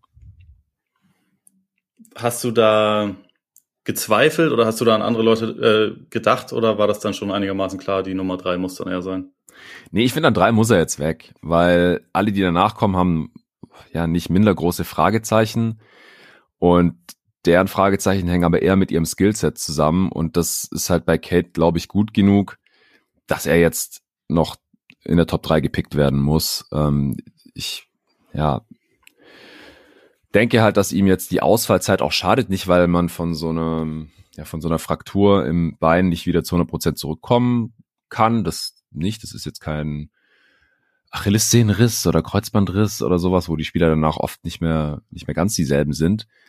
Aber es, es fehlt ihm halt Entwicklungszeit. 70 Spiele, die er theoretisch hätte spielen können jetzt in seiner zweiten Saison, die er halt einfach zuguckt und ja, vom Zugucken werden die Leute mal nicht besser beim, im Basketball spielen und das ist einfach unglaublich schade. Und er bräuchte diese Entwicklungszeit halt auf jeden Fall auch. Und dann mein anderes Fragezeichen ist im Prinzip in Anführungsstrichen nur, ob er der Rolle, die jetzt bei den Pistons auch kein einfaches Umfeld bekommen hat, ob er der halt gewachsen ist mit seinem Skillset oder ob er halt nicht einfach in einer ja sekundären äh, ähm, Creator-Rolle viel besser aufgehoben wäre oder bei einem richtig guten Team vielleicht auch nur der drittbeste offensive Spieler ist und eher so ein Connector ist, jemand, der Offball sich bewegen kann, dann die Dreier auch mal reinhaut, was er bisher halt bei den Pistons in der Rolle überhaupt nicht tut, was enttäuschend ist. Also 30 Prozent über die ersten zwei Jahre, 28 Prozent in den zwölf Spielen dieses Jahr. Das ist halt einfach sehr, sehr weak. Und warum er nicht mehr an eins ist, ich glaube, da haben jetzt die 76 Spiele insgesamt mir schon gereicht, um zu sehen, dass er halt nicht dieser Dude ist. Also dieser große Wing Creator, der athletisch genug ist, der einen Wurf hat, der hat On-Ball im Prinzip alles machen kann, jetzt schon gut genug und perspektivisch dann sowieso. Also Luka Doncic-Vergleiche sind immer unfair. Mhm. Also, aber in diese Richtung geht er halt aus meiner Sicht nicht. Dazu ist er nicht kräftig genug, dann äh, auch nicht groß genug. Also er ist einfach, sieht in der NBA einfach ein bisschen kleiner aus, als man sich das vielleicht erhoffen konnte, als er am College halt auch noch gelistet war. Ich glaube, er war mit 6'8 gelistet, er ist jetzt mit 6'6 gelistet und größer ist er halt auch nicht. Und dann hat er jetzt auch nicht irgendwie eine herausragende Athletik, um das irgendwie zu kompensieren, dass er doch ein bisschen kürzer ist und nicht ganz so kräftig. Ähm, und wie gesagt, der Dreier fällt halt bisher auch noch. Ich habe da echt noch Hoffnung, dass das noch kommen kann, dass es noch Small Sample Size ist. Also er hat jetzt 424 Dreier genommen und die äh, Statistiker sagen ja, dass sich die Dreierquote erst nach 750 Attempts stabilisiert. Also davor ist es halt noch Small Sample Size und da kann es noch um einige Prozentpunkte hin und her gehen und da sind wir halt noch über 300 Attempts von weg. Also da habe ich noch Hoffnung, auch weil er seine Freiwürfe ja mit 84 Prozent trifft und auch seine äh, Long Twos diese Saison in, in den zwölf Spielen, ja, zumindest mal ganz gut getroffen hat. Also da, da ist immer noch einiges da. Playmaking, Defense, Wurfpotenzial, Spielintelligenz. Aber das sind halt meine Fragezeichen, wieso er letztendlich an drei gedroppt ist. Hinter Mobley und Wagner, die halt eine sehr viel sichere Nummer ist, wo der Floor auch höher ist aus meiner Sicht. Und die halt offensiv genug Upside mitbringen, um da Kate mittlerweile überholt zu haben. auf der anderen Seite kann ich ihn auch nicht tiefer fallen lassen. Wie siehst du das?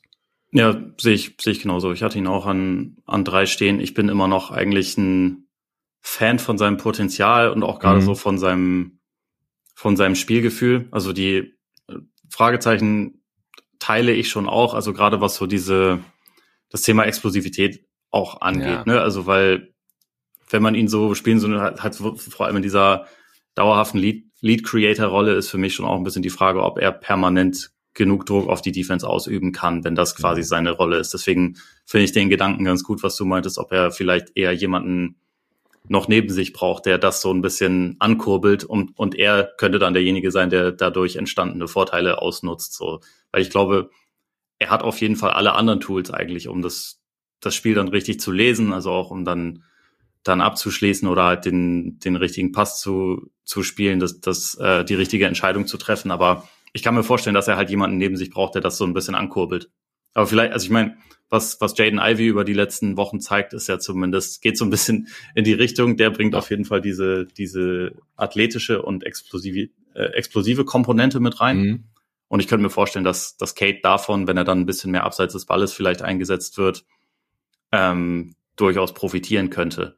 So was den Wurf angeht, das ist ja in der kurzen Zeit, die wir von ihm gesehen haben, auch schon voll hin und her geschwankt. Ne? Also der Start in die letzte Saison war eine Katastrophe und dann gab es aber auch Phasen, die eigentlich ganz okay waren und dann wieder weniger. Der Start in diese Saison war jetzt wieder eher enttäuschend, muss man sagen. Also ich hatte eigentlich auch bisschen darauf gehofft, dass er jetzt einfach eh schon einen großen Sprung macht in diesem Jahr. Hm. Das ist dann natürlich sehr frühzeitig ausgebremst worden durch die Verletzung. Deswegen kann man jetzt auch noch nicht so viel über neue, neue Eindrücke irgendwie sprechen. Aber wie gesagt, ins, insgesamt ist da immer noch sehr viel, was mir gefällt. Und sein Spiel hat nicht so, also abgesehen jetzt vielleicht von dem Thema Athletik und Explosivität, hat sein Spiel jetzt nicht so die Lücken wie bei den Spielern, die dann noch kommen äh, in, in dem Jahrgang, finde ich. Also wo man dann einfach noch ein paar mehr, paar mehr Fragen haben kann. Ich hoffe einfach mal, dass er sich jetzt halt wirklich komplett, komplett erholt und dann nächste Saison einfach mal wirklich sich richtig reinfinden kann. Wer weiß, vielleicht haben sie dann auch noch Wemby im Team. Dann ist, dann Dann ist er absolut nicht mehr der, die Nummer eins und vielleicht tut ihm das ganz gut. Ja, bei den Pistons hätte ich halt die Befürchtung, dass ähm, es ist ja jetzt schon so, und wenn Remy noch reinkommt, dann sehen wir einfach jedes Spiel 48 Minuten, zwei Bigs neben Kate und vielleicht auch manchmal Ivy. vier Bigs neben Kate. Sie haben genug. Ja, Leute. vielleicht. Sie haben ja dann genug. dann können sie ja Wiseman, Duran, Bagley auf der drei, Wemby auf der zwei und dann Kate auf die eins. Ja, Wäre klasse. äh, ja, also wie gesagt, das Umfeld in Detroit ist halt auch schwierig wenig Spacing, wenig Spieler, die konstant die richtige Entscheidung treffen. Ich, ich hätte auch gerne mehr das Zusammenspiel mit Ivy beobachtet, wie da der Fit halt aussieht. Und das, ja, wurde uns halt genommen. Ich habe auch gehofft, dass er einfach besser in die Saison kommt dieses Jahr, weil letztes Jahr kam er ja von der Verletzung zurück, da war er umgeknickt und dann konnte man vieles darauf schieben. Er hatte aber auch in seinem Rookie-Jahr einfach ja, zu wenig Stretches, wo er wirklich mal konstant effizient war. Also er hat in keinem einzigen Monat die 55% True Shooting geknackt, was ja auch noch unterdurchschnittlich wäre. Ja. Ähm, und überhaupt nur in drei der sechs Monate letzte Saison die 50% True Shooting geknackt. Und das ist halt einfach mies, mies, mies ineffizient, weil er halt, ja, kein explosiver Finisher ist. Äh, in der Zone wird auch unglaublich oft geblockt.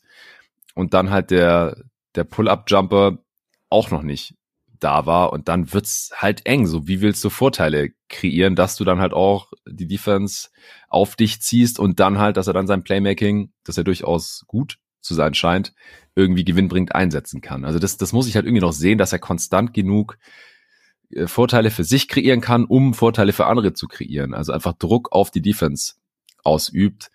Das ist halt mein großes Fragezeichen noch. Weil so vom, vom Archetype her ist er ja mindestens so wertvoll wie Mobley und Franz. Also es ist zumindest in Regular Season jetzt in den letzten Jahren eher so eine Big Man League wieder geworden. Hier unsere MVP-Kandidaten. Also ich zähle da Janis einfach mal äh, mit rein, auch wenn der das Ballhandling und Playmaking von einem von einer ersten Ballhandling-Option natürlich mitbringt, aber das tut Jokic ja irgendwie auch. Und ja. auch Embiid ist irgendwie wie so ein zu groß geratener Wing-Scorer oder sowas oft unterwegs von, vom Skillset her. Aber deswegen halte ich halt Mobley Skillset auch für, für ziemlich wertvoll und Franz haben wir ja schon angesprochen, der ist halt im schlechtesten Fall irgendwie dein, dein drittbester Offensivspieler oder Creator wahrscheinlich, kann, kann werfen, dribbeln und alles. Ähm, wir wissen halt noch nicht, in, in welcher, in welchem Volumen dann, mit welcher Qualität. Aber Kate, ja, der, der könnte halt wirklich dieser, ja, nicht ganz so große, aber immerhin halt 6-6 Creator sein der ja jetzt kein Helioball spielen kann, aber der halt wirklich eine große Last in der Offense schultern kann. Und das sind ja die Spieler, die die letzten Jahre halt reihenweise in die Finals gekommen sind oder Finals MVPs geworden sind, die halt diese unglaubliche Upside mitbringen. Und wenn das halt die Erwartung war, auch mit dem First Pick, dann ja, würde ich dazu mal schon ein bisschen auf die Bremse treten von dem, was wir da bisher gesehen haben. Weil die Spiele, die sind halt auch als Rookies oder äh, auch in ihrer zweiten Saison dann eigentlich halt schon besser. Also die sind einfach effizienter. Die haben kein Offensivrating von unter 100 als Rookies, vor allem in der heutigen Liga. Also das, das ist schon ein bisschen enttäuschend. Aber wie gesagt, wir hoffen einfach, dass er fit zurückkommt von seiner Verletzung und dann halt, ja, dass der Wurf vor allem auch konstanter fällt. Ähm, ich ich würde das wirklich überhaupt noch nicht abschreiben, dass er mal der beste Spieler von einem guten Team sein kann. Aber es, es sieht jetzt halt nach bald zwei Jahren nach der Draft schon ein bisschen unwahrscheinlicher aus.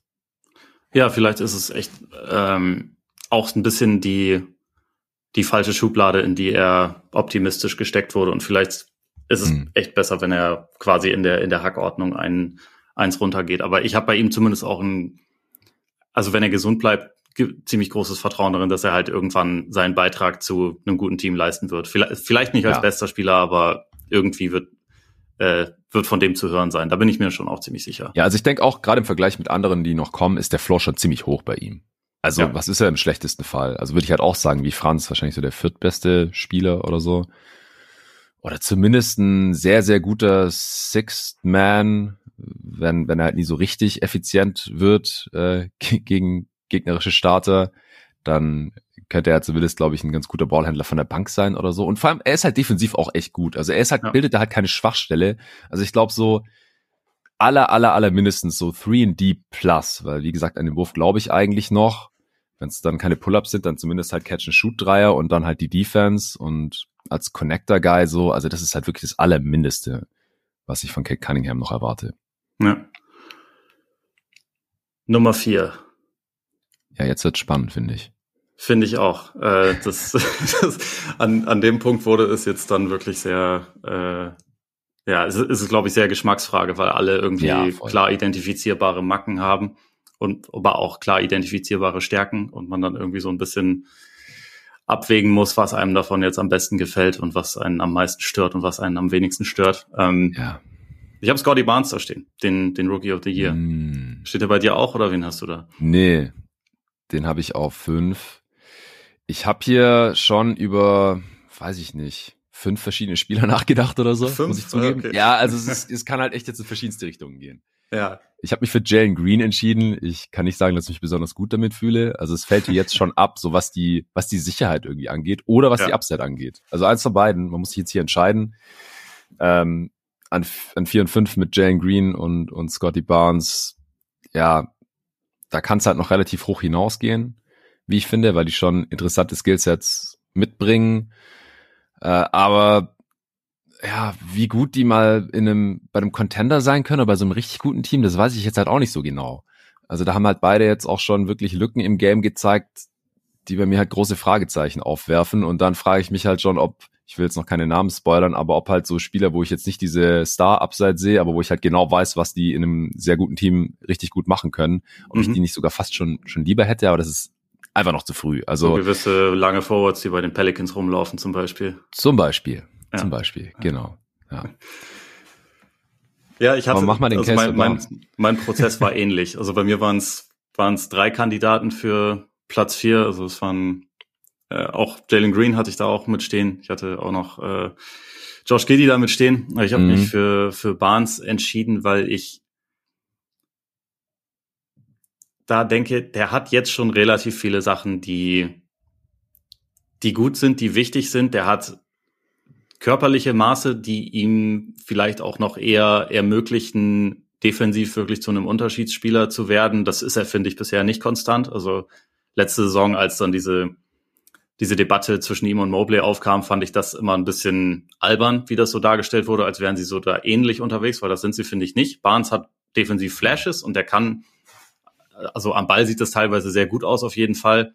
Er pennt aber auch öfter mal oder, oder ist sowieso ein bisschen übereifrig und so. Also das finde ich jetzt nicht mit Mobley vergleichbar, aber ich kann mir vorstellen, dass er da hinkommt, dass er auch wirklich ein guter Verteidiger ist. Wie gesagt, nicht auf dieses DPOI-Niveau, aber zumindest gut.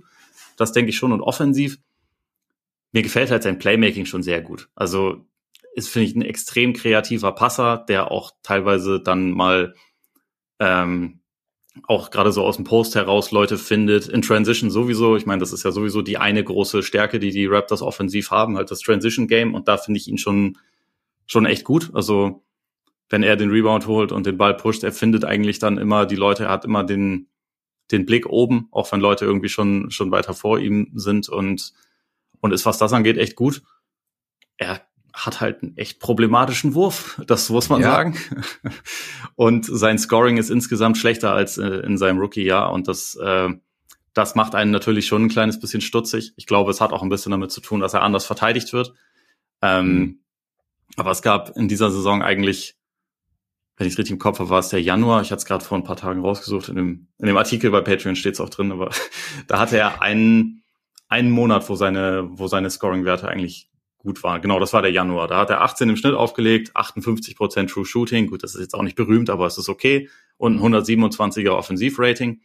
Das ist alles ganz gut, aber dann haben die Raptors halt auch Pöltl geholt, der dann vieles von dem wiederum gemacht hat, was vorher Barnes gemacht hat.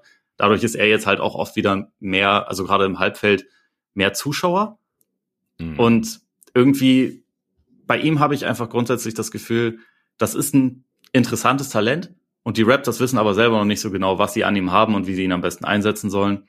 Und ich habe aber irgendwie bei ihm noch ein bisschen mehr Vertrauen, glaube ich, da rein, dass dass man es halt irgendwie rausfinden wird und dass er, also vielleicht ist er offensiv mehr, wenn es mit dem mit dem Scoring wirklich gar nicht besser wird, vielleicht ist er dann idealerweise mehr so Typ Draymond Green, aber der war eine Zeit lang schon auch da einigermaßen positiv. Der brauchte auch ein spezielles Team um ihn herum und das haben die Raptors jetzt ja. natürlich noch nicht.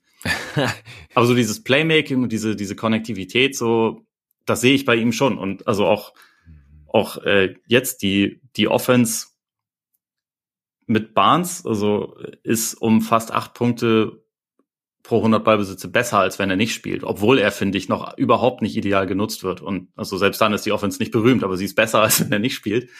Ähm, und ja, ins, insgesamt habe ich bei ihm einfach immer noch relativ viel Hoffnung. Und er hat halt, also wenn ich das mit Josh Giddy zum Beispiel vergleiche, der hat halt einfach ein paar körperliche Sachen, an denen er nichts ändern kann. Und das hat, ja. das hat Barnes, glaube ich, nicht. Ja, ja, also ich habe Barnes, wie gesagt, auch äh, an fünf hier gerankt und damit auch äh, Spoiler relativ weit vor Josh Giddy. Aber es, also Barnes ist, ist echt interessant, muss man wirklich sagen. Der ist riesig, mit 6'9 gelistet. Das ist auch mindestens. Ich finde, der sieht sogar manchmal eher aus wie 6'10 oder so. Ja, und ich glaube, Wingspan von 7'4 oder so. Ja, das hilft auf jeden Fall. Ähm, ist auch kräftig, hat, hat zugelegt im Sommer 230 äh, Pfund, also Minimum wahrscheinlich mittlerweile auch schwerer. Ist auch athletischer, als ihm teilweise Pre-Draft nachgesagt wurde. Also haut da immer mal wieder ein, geiles Finish raus. Und ja, also das, das Passing ist auf jeden Fall auch am Start. Ich frage mich halt so ein bisschen, was ist genau seine Rolle in einem Winning Team? Also das ist halt eine Frage, die ich, also im schlechtesten Fall jetzt, also kritisch gefragt, die Frage habe ich halt bei Mobley, Franz, Kate Cunningham äh, überhaupt nicht, weil es ist schon erschreckend, dass man ihn halt so verteidigen kann, wie jetzt Westbrook teilweise verteidigt wird oder Ben Simmons oder so. Also einfach so, hier, nimm den Dreier, du kriegst vier Meter Platz. Und er nimmt ein paar Dreier, das hat er einem Ben Simmons zum Beispiel auf jeden Fall voraus. Aber trifft sie halt mit unter 30 Prozent, das ist dann halt einfach kein effizienter Abschluss, leider Gottes. Die drei, die nimmt sie in Sperrangel weit offen. So. Man kann da Hoffnung haben, äh, also gerade auch im Gegensatz zu Mobley oder so, ist halt seine Freiwurfquote viel, viel besser, dass, dass das noch wird, dass es irgendwie noch besser wird. 76 Prozent trifft er da jetzt über die ersten zwei Jahre. Aber du hast jetzt gerade mal Green genannt, so als ja, jemanden, den man halt auch irgendwie einbinden muss in der Offense und das geschafft hat, in eine, eine sehr gute Offense in diverse Championship-Teams. Aber der hat halt auch vielleicht die zwei besten Shooter all time neben sich. Ja, klar, das hat Zumindest geholfen. den besten und dann auch einen, der wahrscheinlich mindestens Top 3 ist. Ja. Und also, dass man jetzt irgendwie das Teambuilding um Scotty Barnes, also auf Scotty Barnes ausrichtet, da weiß ich halt nicht, noch nicht, ob sich das jetzt wirklich lohnt oder ob er dafür mhm. halt gut genug ist. Und ich habe ihn tatsächlich mit dem äh, gleichaltrigen Ben Simmons verglichen. Oder Ben Simmons in der zweiten Saison, weil er in seiner Rookie-Saison nicht gespielt hat. Deswegen war es die Age 22 Season von Ben Simmons. Und Ben Simmons, ja, ist halt ein viel besserer Playmaker gewesen, also auch in Transition, ähm, obwohl er halt ja auch 0-Dreier genommen hat. Und auch noch ein viel besserer Defender, finde ich aber, als Scotty Barnes. Scotty Barnes, so ja, kann man mal On-Ball irgendwie machen, also für jemanden, der 6'9 ist, ist er da nicht schlecht, aber gerade gegen Guards, also die kann er halt auch nicht konstant vor sich halten. Und dann ist er jetzt aber halt auch überhaupt nicht der Help- oder Team-Defender wie jetzt Evan Mobley. Also ich würde mich echt nicht gut fühlen, den jetzt auf die 5 zu stellen, konstant defensiv. Und Ben Simmons war halt in, in dieser Saison, damals 2018, 19, war der schon All-Star, äh, hat 17, 7 und 9, nee Quatsch, 17, 9 und 8 aufgelegt. Und ja, ich meine, das ist offensichtlich auch irgendwie eine mentale Geschichte geworden bei Ben Simmons und sein Körper macht halt auch nicht so richtig mit, also physisch und psychisch. Das will ich jetzt Scotty Barnes natürlich überhaupt nicht irgendwie unterstellen, ähm, dass seine Karriere eine ähnliche Wendung nehmen wird wie Ben Simmons. Aber wir haben ja auch diesen Ben Simmons, All-Star Ben Simmons gesehen in den Playoffs, wie er da dann verteidigt wird und wie viel das seinem Team dann noch bringt. Also ich finde es nach wie vor halt schockierend, dass die Raptors Berichten zufolge ja zum Beispiel auch gesagt haben, ne, Scotty Barnes, also den Traden bin ich für Kevin Durant. Und ich frage mich halt so ein bisschen, wieso? Also was, was sieht man da in, noch in Scotty Barnes? Weil solange der Dreier halt nicht kommt oder halt irgendeine Form von Pull-up, dann, wenn du ihn einfach so verteidigen kannst, wie er jetzt teilweise verteidigt wurde, schon in der Regular Season und in den Playoffs wird sowas ja nicht besser, dann frage ich mich halt, was ist der offensive Mehrwert, dass du die Offense halt wirklich zu einem großen Teil über ihn laufen lässt? Und dann defensiv ist er halt jetzt auch aus meiner Sicht relativ weit weg von All-Defensive Level. Ja, das, und, das würde ich auch so unterschreiben. Ja, also auf der anderen Seite hat er halt diese geilen Tools, Größe, Physis, ähm, ja, anscheinend genug Touch, dass man da halt noch Hoffnung haben kann und dann halt dieses Playmaking, aber auch hier, du musst ja erstmal irgendwie die Defense auf dich ziehen, dass du dann konstant für andere kreieren kannst im Halbfeld. Und das ist ja ein Riesenproblem bei den Raptors gewesen, auch schon vor Pöltl. Also im Halbfeld, die Offense ist ja, eine, ist ja so hässlich gewesen, so eine Katastrophe. Ja, das ist ja mit Pöltl sogar eher noch besser geworden, weil sie jetzt wenigstens klassische Pick and Rolls laufen können. Genau. Aber es gibt halt einfach noch jemanden, der gar nicht werfen kann. Genau. Ja, ja, genau. Und dann, aber so sieht halt eine normale Offense in der NBA normal, also halt aus. Und dann, wenn Barnes äh, halt nicht selber die Pick and Rolls läuft, dann steht halt irgendwo in der Ecke rum und wird nicht verteidigt. Ja, das, das ist halt, halt das große Problem. Und deswegen denke ich mir auch, dass, also, ein Unterschied zwischen ihm und Simmons, den ich offensiv schon, wo ich sagen würde, dass das existiert schon, ist, dass er, finde ich, mehr Aggressivität hat. Also, dass er sich jetzt etwas weniger dann einfach ja, verabschiedet, den Ball abliefert und sagt so, jetzt möchte ich auch nichts mehr mit dem ganzen Als der heutige haben. Simmons auf jeden Fall, aber als All-Star Simmons, der auch so an die 20 Punkte pro Spiel gemacht hat, weiß ich gar nicht. Aber der hat die Punkte ja eigentlich auch alle in Transition gemacht. also ich meine, ich muss gestehen, ich war da auch hoffnungsvoll, dass aus dem einer wird, weil ich auch immer, ich hatte schon immer eine Schwäche für große Leute, die passen können und ein paar andere ja. Macken haben. Und das ist, äh, das ist, ähm, bei Barnes im, im Spiel ja auf jeden Fall auch so. Und das war bei, ich habe bei Simmons immer darauf gehofft, dass es irgendwie offensiv einfach, dass da noch mehr draus wird. Aber also ich glaube, Barnes, der versucht schon öfter auch mal so ein bisschen Bullyball zu spielen. Ähm, er ist da noch, noch nicht wirklich gut drin, aber ich habe, ich könnte mir schon vorstellen, dass da noch ein bisschen, dass da noch ein bisschen mehr was geht und dass der halt auch eher einer ist, der das persönlich nimmt, wenn ihm Platz gelassen wird und dann halt auch eher mal versucht, trotzdem, trotzdem noch sich irgendwie halt also Würfe zu nehmen. Und das ist auch etwas, was ich bei den Raptors, also jetzt auch nicht nur bei, bei ihm kritisiere, sondern ich, ich finde, dass sie diese Halbfeld-Offense ist schon teilweise auch unfassbar statisch. Und ich glaube, dass man da hm. auch jemanden wie ihn, der am Flügel nicht verteidigt wird, es gibt schon auch trotzdem dann Situationen, wo er das halt nutzt, wo er halt als Cutter dann aktiv ist und wo, wo ihm, also wo er halt dann einfach die Räume so ein bisschen, bisschen besser liest und ausnutzt, die ihm da gelassen wird. Und ich finde, das passiert halt insgesamt einfach viel zu wenig. Also, dass er auch mal beispielsweise dann Flare-Screens setzt oder so und da mal halt hm. einen der zwei Shooter, der bei den Raptors rumläuft, irgendwie mal frei blockt. Gelegentlich siehst du das schon, aber halt verdammt selten. Und ich finde, da, ich würde mir da eigentlich, also gerade bei jemandem wie Nick Nurse, der ja auch den Ruf hat, total kreativ zu sein, würde ich mir grundsätzlich noch ein bisschen mehr Kreativität wünschen, was so den, das Einsetzen der Spieler angeht. Ähm, ich finde, das ist gerade in der Halbfeld-Offense schon schon ganz, ganz schön enttäuschend. Aber man hat natürlich auch einfach ein paar Leute, die sich insgesamt einfach zu ähnlich sind. Deswegen ist dieser Kader, glaube ich, auch nicht, nicht austariert und wird sich im Sommer wahrscheinlich auch ein bisschen verändern. Ähm, ja. Aber ich kann mir vorstellen, dass, dass halt Barnes in einem anderen Kontext schon auch, schon auch ein bisschen besser aussehen würde, als das momentan tut. Ja, ich, ich finde halt, dass im Gegensatz zu jetzt gerade Franz, wo wir es vorhin auch gesagt haben, ja, Kontext bei dem Magic nicht ideal, ähm, dass es aber halt schwieriger ist, das Umfeld auf Scotty Barnes abzustimmen oder dass es halt für ihn deutlich leichter ist, als jetzt bei einem Franz Wagner, der halt viel mehr Plug and Play ist. Also man muss das ja, Team dann schon gezielter 100%. auf einen Scotty Bounce ausrichten und da weiß ich halt nicht, ist es das wert für, also wenn du halt um die Championship dann wirklich mitspielen möchtest. Ja, tendenziell wahrscheinlich wahrscheinlich nicht. also, ja, sonst hätten wir ihn wahrscheinlich auch höher. Ja, genau. Also, das denke ich, also ich meine, letzte Saison gab es ja hier David Thorpe zum Beispiel, der, der ist ja auch ein Riesenfan von Barnes und hat irgendwie gemeint, er sieht da irgendwie die, die futuristische Hybridversion von Scotty Pippen und Kevin Garnett und so, wo ich halt auch oh, schon dachte, okay, what? das sehe ich überhaupt nicht. Aber, aber ich meine, der, der hat mehr Ahnung von der Materie als ich, deswegen hat es mich dann schon irgendwie interessiert, wie er dazu kommt. Aber ja, ja. ich weiß nicht, für mich ist das immer noch ein sehr interessanter Spieler, aber so, also dass er jetzt, dass man um ihn einen Contender aufbauen kann mit ihm als quasi dem dem zentralen Stück, das kann ich mir auch nicht vorstellen. Ja, da müsste müsste schon noch ein bisschen was passieren. As, also wie gesagt, ich habe noch ein bisschen Hoffnung, dass der Dreier mal über 30 Prozent rauskommt konstant. Aber das, ich glaube, das, das müsste halt schon passieren, damit er halt nicht so verteidigt wird, dass halt sein Mann irgendwie tief in die Zone absinkt und man sagt, ja, komm hier, wirf doch.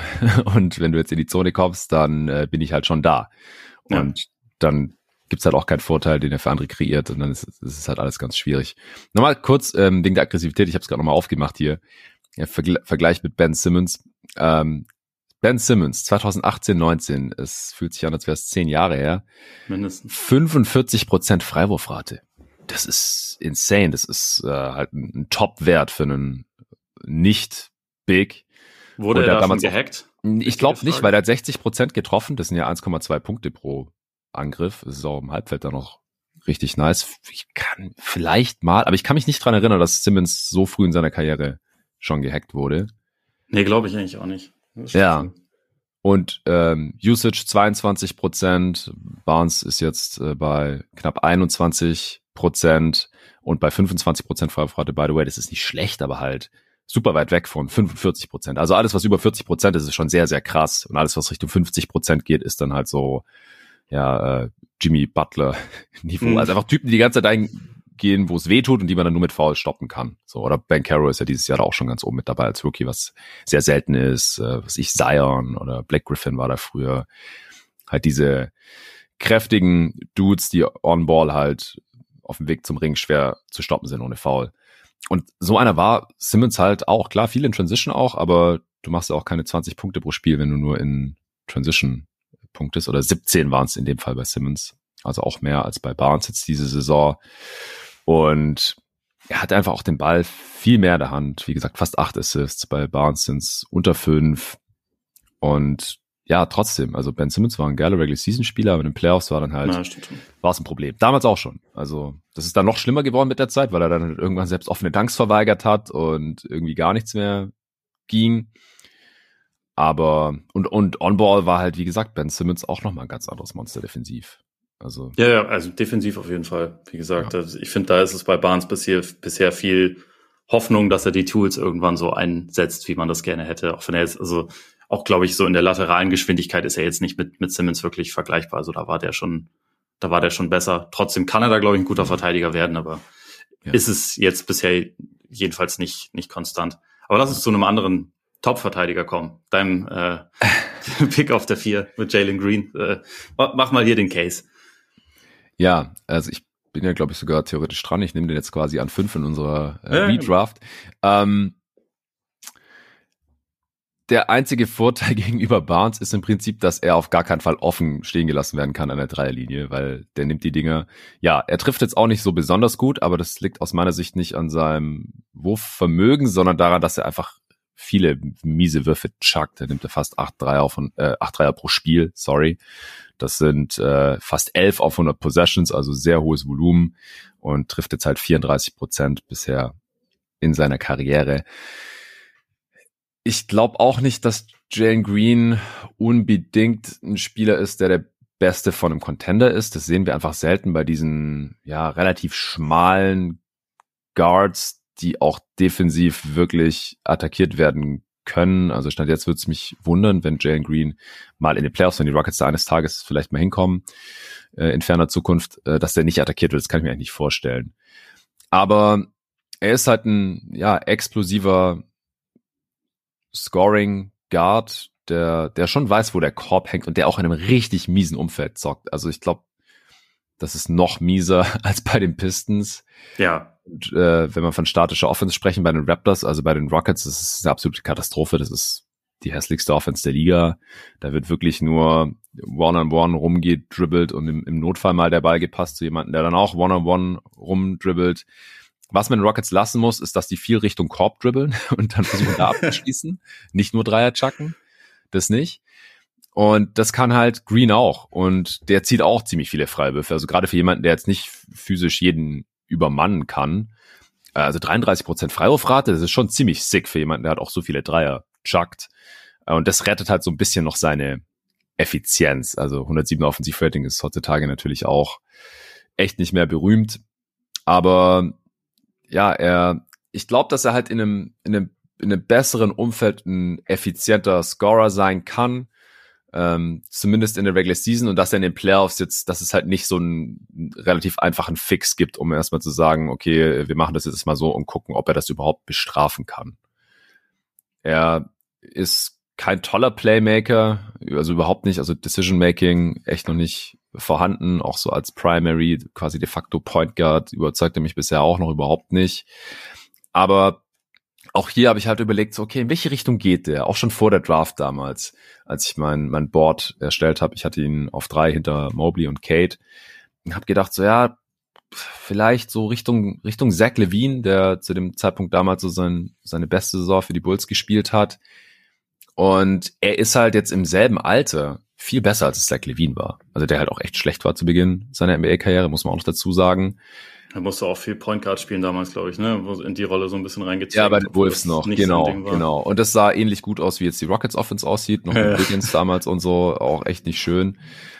Aber ich meine, Zach Levine ist jetzt kein All-NBA-Level-Spieler oder sowas, aber halt schon jemand, der seinen Wert hat für ein Winning-Team. Und in die Richtung sehe ich es halt bei Green auch. Er braucht wahrscheinlich einen besseren Playmaker neben sich, der mehr Entscheidungen trifft und das halt besser kann als Green. Er wird kein positiver Faktor in der Defense sein, aber vielleicht schafft das zumindest kein krass negativer zu sein und in den Playoffs die ganze Zeit gehandelt zu werden. Also er ist halt eigentlich groß genug und auch athletisch genug, mobil genug, um da nicht konstant geschlagen zu werden.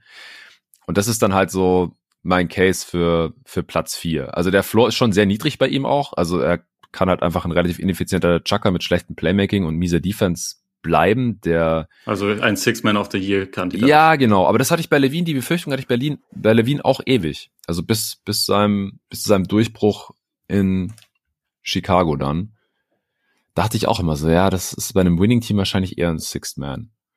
Und ja, also bei, bei Barnes mache ich mir halt noch mehr Sorgen, dass man ihn in den Playoffs relativ einfach verteidigen kann. Und das sehe ich halt bei Green in dem Maße wirklich nicht so.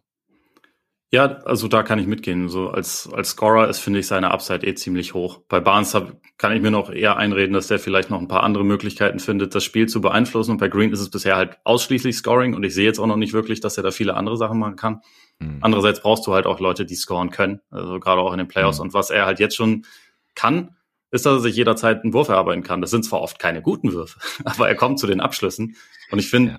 also er hat einen richtig überragenden Burst, das muss man schon sagen. Wenn der, ähm, also sein, sein erster Schritt ist schon wirklich, wirklich sehr gut. Er hat auch eine gute Fußarbeit. Er hat einen, einen Wurf, der, also wie du schon gesagt hast, die Quote ist nicht toll, aber das liegt auch an der Wurfdiät, weil die Wurfauswahl einfach eine Katastrophe ist. Aber wenn er jetzt in einer funktionstüchtigen Offense spielen würde, dann würde er wahrscheinlich auch ein bisschen bessere Würfe nehmen und dann würde man auch relativ schnell wahrscheinlich sehen, okay, eigentlich ist der Wurf besser als 34 Prozent oder was auch immer das ist.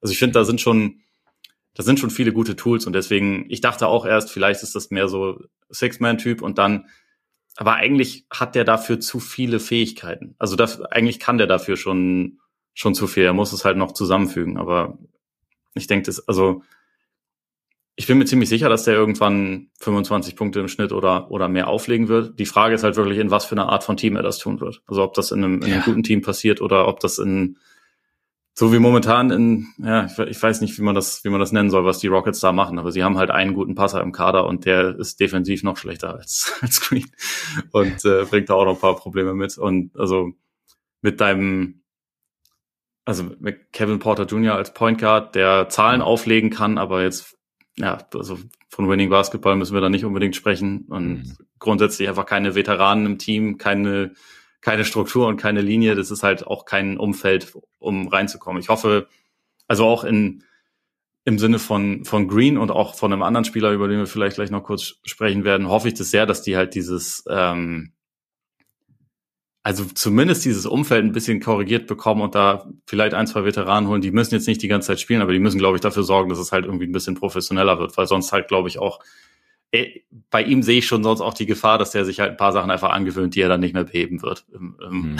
im Rest seiner Karriere. Und deswegen glaube ich, das muss da schnell passieren. Aber eigentlich hat der auf jeden Fall eine große Upside. Also das, das, das sehe ich trotzdem auch immer noch so. Ja, also ich sehe die Upside halt äh, nicht auf Evan Mobleys Level und wahrscheinlich auch nicht auf der größere und kräftigere Wings wie vor allem Franz, aber vielleicht auch Kate und deswegen habe ich ihn halt auch nur auf vier und die Downside ist halt auch größer ja. als bei allen drei genannten. Wir haben auch bei Kate gesagt, so, also im allerschlechtesten Fall ein sehr guter Sixth Man, aber wahrscheinlich kann er halt auch so als vierter oder fünftbester Starter bei einem guten Team, als Defender, Shooter und so Connector funktionieren. Und bei Jalen Green weiß ich halt nicht so genau, wenn er jetzt halt keine, kein, kein guter Topscorer von einem Team wird, so was, was er dann genau macht. Also so Spot-Up-Shooting sehe ich halt bei ihm auch nicht. Ja, ich habe gerade auch nochmal gesehen, dass äh, fast 50 Prozent seiner Dreier selbst kreiert sind, also kein Assist vorausgeht. Also der nimmt einfach so viele Würfe auf den Dribble. Das ist halt einfach jetzt kein, kein klassischer Off-Ball-Shooter oder irgendwie sowas. Also nimmt er den Ball in die Hand und macht dann irgendwas damit und das ja, ist halt bisher so maximal mittelmäßig, aber das kann auf jeden Fall noch besser werden. Also ich glaube auch in Houston vielleicht mal einen anderen Headcoach ausprobieren, weil mit dem funktioniert es mhm. offensichtlich nicht so gut. Also ja, die wollen jetzt nicht so viel gewinnen, das ist wahrscheinlich der einzige Grund, wieso Salas seinen Job noch hat. So, ja, gut, die verlieren wenigstens, das hat ja auch für Titter mehr oder weniger so gesagt, in einem ähm, ja, offenen Moment, als er nicht ganz nüchtern war auf irgendeiner Veranstaltung so, ja, ja, wir verlieren, wir kriegen Wemby, so Ziel erreicht dann für die Saison so ungefähr. Und da, da hilft Silas, da hilft auch Green, ähm, da hilft auch Kevin Potter Jr., aber langfristig ähm, weiß ich jetzt nicht, was es halt für Jalen Greens Karriere bedeutet. Du hast gerade schon angesprochen, Habits ähm, müssen da auf jeden Fall besser werden, weil, also, dass du halt mit so einem Spieler dann als besten Spieler Contender bist, das, das gibt's halt eigentlich auch nicht wirklich, weil da fehlt ihm dann wahrscheinlich schon so die die Physis, die Undeniability. Ja, wie gesagt, er kommt zum Korb, wird da auch oft gefoult. Er ist ziemlich athletisch, aber solche Spieler stoßen dann halt in den Playoffs gegen die besten Defenses dann doch früher oder später irgendwie an ihre Grenzen. Auch siehe Devin Booker zum Beispiel, der auch nochmal deutlich kräftiger als Green ist und noch craftier. Ähm, jetzt als Beispiel von einem Guard, der halt ähnlich, ähnlich groß ist. Ähm, und ja, in die Richtung müsste es halt irgendwie für Jane Green wahrscheinlich im besten Fall gehen oder halt Zach Levine, der für mich halt so eine Etage tiefer ist. Aber wie gesagt, er ist besser als Zach ja. Levine im selben Alter. Das, das sehe ich auf jeden Fall. Und wie gesagt, also ein, ein Shooter mit, mit Drive, das ist, ist schon relativ viel wert, wenn er so explosiv ist. Und deswegen hier noch an vier. Also wie gesagt, ich habe da lange überlegt. Barnes und dann auch noch Spieler, die halt eher so ein Rollenspielerprofil mitbringen oder halt auch Josh Giddy und im Endeffekt habe ich mich für Green entschieden, weil er halt offensiv schon genug gezeigt hat, dass, dass er da mal ein effizienter Scorer sein kann. Ja. Ja, ich, ich gehe mit dem Pick mit. Also ich meine, ich hatte ihn auf fünf, ist jetzt auch nicht ganz, okay. ganz weit davon entfernt. Also ich, ja. ich, äh, ich sehe die Logik. Ähm, da bin ich jetzt, glaube ich, wieder dran. Und das ist jetzt auch so die Range, wo ich einfach, um ehrlich zu sein, nicht mehr wusste. Also ich habe es mir zwar noch aufgeschrieben, aber ich bin überhaupt nicht überzeugt davon. Ähm, also einfach auch wegen der Überlegung. Es gibt jetzt noch ein paar Spieler, die vielleicht ein bisschen mehr, bisschen mehr Upside haben. Es gibt ein paar Leute, bei denen ich aber schon relativ sicher bin, dass sie halt, selbst wenn es eher nur Rollenspieler werden, dass sie halt trotzdem in dieser Rolle dann ganz gut sein werden. Mhm. Ähm, und ich kann mich nicht entscheiden. Aber ich sage jetzt einfach mal Giddy, weil über den müssen wir so oder so sprechen. Ja. Ähm, und fühle mich nicht gut damit. Also auch, auch, weil das ist halt auch so ein Spieler, so seine, seine Counting Stats sind nicht, nicht so verkehrt. Ne? Also wenn du so Punkte, Rebounds, Assists guckst und ja. so und ähm, er spielt auch eine Rolle bei einem, bei einem Team, das jetzt gute Karten hat, in die, in die Playoffs tatsächlich sogar noch zu kommen. Er ist aber nicht die treibende Kraft dahinter. Also Shay sowieso, aber auch über die letzten Wochen da ist Jalen Williams, die, die Wing-Version auch immer noch wichtiger, auf jeden Fall. Und es ist voll krass, also in dieser Saison, das Net-Rating der Thunder ist um zehn Punkte schlechter, wenn Josh Giddy auf dem Court steht. Vor allem wegen der Offense. Und ich meine, sein, sein defensiver Ruf ist klar, aber was machen wir daraus, dass die Offense so viel schlechter ist, wenn er spielt? Es ist halt dieses, also er ist kein, kein effizienter Scorer. Letzte Saison war es grauenhaft, diese Saison ist ein kleines bisschen besser, aber immer noch mhm. weit entfernt von, von gut, ähm, was das angeht. Aber woran machst du das fest? Weil ich würde sagen, sein Playmaking sieht ja schon gut aus, eigentlich. Also da, da hat er ja schon, da hat er schon positive Fähigkeiten. Warum ist die Offense dann so viel schlechter? Ist es einfach, weil, weil Shay dann zu wenig den Ball in der Hand hat oder, oder wo, woran machst du das fest? Ich, ich sehe halt bei Giddy nicht so ganz, wie er Vorteile kreiert, weil er als Scorer selber so ungefährlich ist. Also man muss dazu sagen, er hat sich wirklich weiterentwickelt und ich bin da auch froh, weil als Rookie war das ziemliche Katastrophe. Er hat echt sehr wenig getroffen von außerhalb der Zone, aber auch von innerhalb der Zone, weil er einfach ziemlich unathletisch ist. Also von allen Spielern, die wir jetzt hier besprechen, mit Abstand der unathletischste Dude. Der kann es ein bisschen durch seine Größe als Playmaker mit 6'8 kompensieren. Äh, und ich, ich habe das letztes Jahr mal im Podcast gesagt und ähm, am Sonntag habe ich auch Suns Thunder äh, kommentiert mit dem Luca zusammen, dass Giddy immer so aussah, als hätte er nur einen Gang. Also, mhm. oder wie mhm. wenn man bei 2K mit einem Spieler läuft und nicht weiß, dass es die Power-Taste gibt, also die Sprint-Taste. Also einfach immer so, egal was er gemacht hat, war immer gleich schnell. On-Ball, Off-Ball, in der Zone oder beim Ballvortrag. Das war immer so One-Speed irgendwie bei ihm. Also ganz, ganz seltsam. Ja. Aber dieses Jahr hat er dann auch mal so ein bisschen ein Burst ab und zu mal, dass ich so von ihm nicht so gesehen habe. Also am Sonntag auch hat er dann so einen Drive gehabt, wo ich gedacht habe, wow, Giddy. Doch so, so ein bisschen ein, ein Afterburner angemacht. Und dann äh, hat er offensichtlich auch mit dem Shooting Coach der Thunder, dessen Name mir gerade nicht einfällt. Chip England. Chip England von, von den Spurs. Spurs Legende. Ja, ja, genau. Ähm, danke. Mit dem auch zusammengearbeitet und das schlägt sich auch schon in den Quoten nieder. Also er hatte da jetzt auch bessere und schlechtere Monate, ist dann nicht so ganz konstant, aber Dreierquote von 26 auf 33 Prozent hoch. Freiwurfquote von 71 auf 75 Prozent hoch. Aber es, es wäre halt schon sehr wichtig, dass er irgendwie respektablen Dreier entwickelt und er nimmt halt weniger als als Rookie. Also gut vier Dreier von der Possession ist heutzutage halt echt ein bisschen wenig. Und also auch wenn er ein bisschen an seiner Athletik offensichtlich gearbeitet hat, ist, ist da das Ceiling halt, glaube ich, auch sehr, sehr begrenzt. Und dann frage ich mich halt, okay, wieso sollte jetzt die Defense sich großartig um Giddys Scoring sorgen, so dass er irgendwie Räume für seine Mitspieler kreieren kann, um dann halt seine geilen Pässe zu spielen, abseits von Transition. Also es ist halt so ein bisschen das Scotty Barnes Problem mit schlechterem Körper mhm. und mit schlechterem Touch vielleicht auch noch im schlechtesten Fall.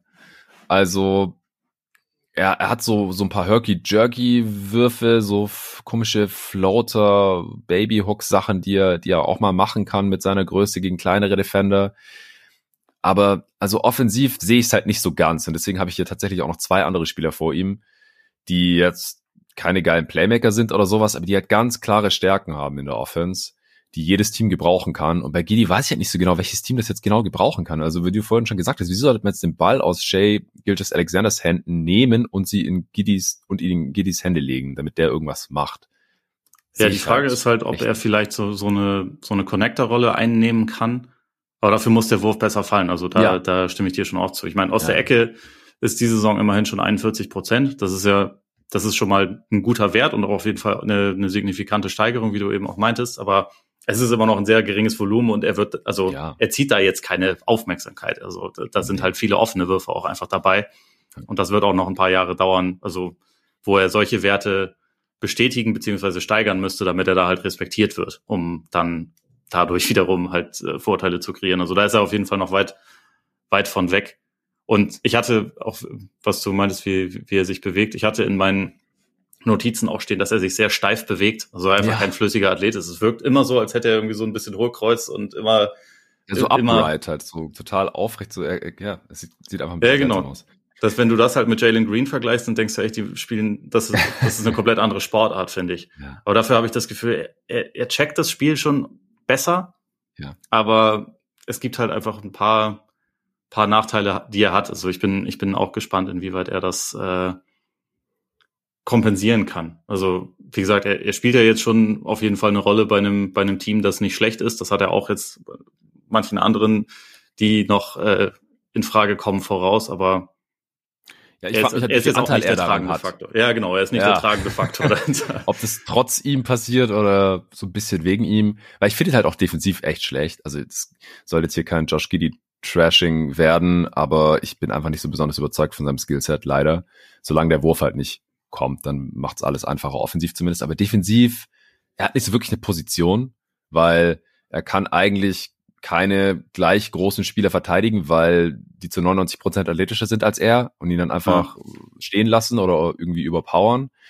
Und Guards kann er halt auch nicht verteidigen, weil er viel zu fußlahm ist und dann trifft er auch noch oft schlechte Entscheidungen. Also gegen die Suns, ey, du, du kannst nicht so harte Closeouts gegen Tory Craig und Josh Okogie rennen und dich dann ständig von denen schlagen lassen. Das sind einfach keine geilen, keine guten Shooter. Ähm, was machst du da? also junger Spieler kann noch besser werden irgendwie, mhm. dass er seine Länge dann vielleicht ein bisschen smarter einsetzt, die ja durchaus vorhanden ist. Aber du kannst ihn halt eigentlich weder gegen Guards noch gegen irgendwelche größeren Wings einsetzen. Und dann frage ich mich halt, wen, wen willst du denn in den Playoffs noch verteidigen dann? Ja. Also da mache ich mir schon relativ große Sorgen, wenn da nicht noch irgendwas Größeres passiert. Und es, er hat sich ja, wie gesagt, schon weiterentwickelt. Er hat ja schon jetzt bessere Quoten und mal so Momente, wo er so ein bisschen athletisch aussieht. Und trotzdem ist es halt noch ein krasser Minusspieler bei einem Team, das in die Postseason möchte, stand jetzt. Und ich, ich frage mich halt so ein bisschen, was herkommen soll. Und das ist schade, weil er hat das Spiel echt verstanden. Ähm, er spielt geile Pässe, er sieht viel und äh, gerade mit seiner Größe dann ähm, kann er halt auch Pässe spielen, die kleinere Guards jetzt so nicht, nicht spielen könnten aber er kann halt nicht aus seinem Körper raus. Ja. Dafür hat er eine beeindruckende Mähne. Die, die hat jetzt auch nicht jeder so auf, auf, dem, ja, ja. auf dem Level. Ja, also, das muss er auch regelmäßig aus dem Gesicht streichen. Ja, ja. So, so ein bisschen wie Alfred Payton früher, der auf einmal anfing, Layups zu treffen, nachdem er sich die Haare abgeschnitten hat. ähm, ja, aber nee, nur kurz. Ich, ich glaube, du hast mich mit deinem Giddy Slender überzeugt. Das, Schön. Äh, Position 6 ist zu hoch. Oh Gott, ich, ich habe Angst vor. Welche beiden vor hast du denn noch vor ihm?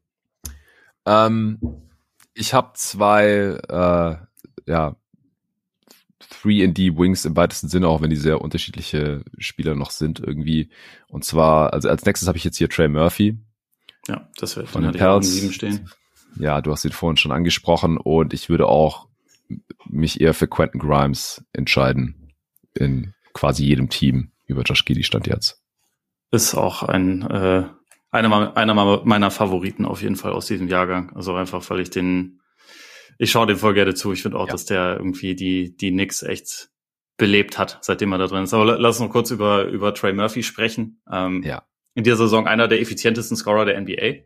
Beziehungsweise, äh, ja. ich glaube, im, neun, im 90. Perzentil oder so, weil er halt einfach Dreier trifft wie, wie ein Bekloppter. Und 73 Prozent am Ring. Also wenn man sich so seine Shot-Chart anguckt, das ist schon eigentlich, ja, ziemlich die, die Idealvorstellung von einem Rollenspieler. Hat aber auch eine, also sehr, sehr niedrige Usage immer noch. Also er, er ist halt einfach komplett ein Rollenspieler. Ja. Was vielleicht auch ein bisschen damit zu tun hat, dass die Pelicans oft ohne jetzt einen echten Point Guard spielen, der mhm. ihn vielleicht auch noch ein bisschen mehr einsetzen könnte.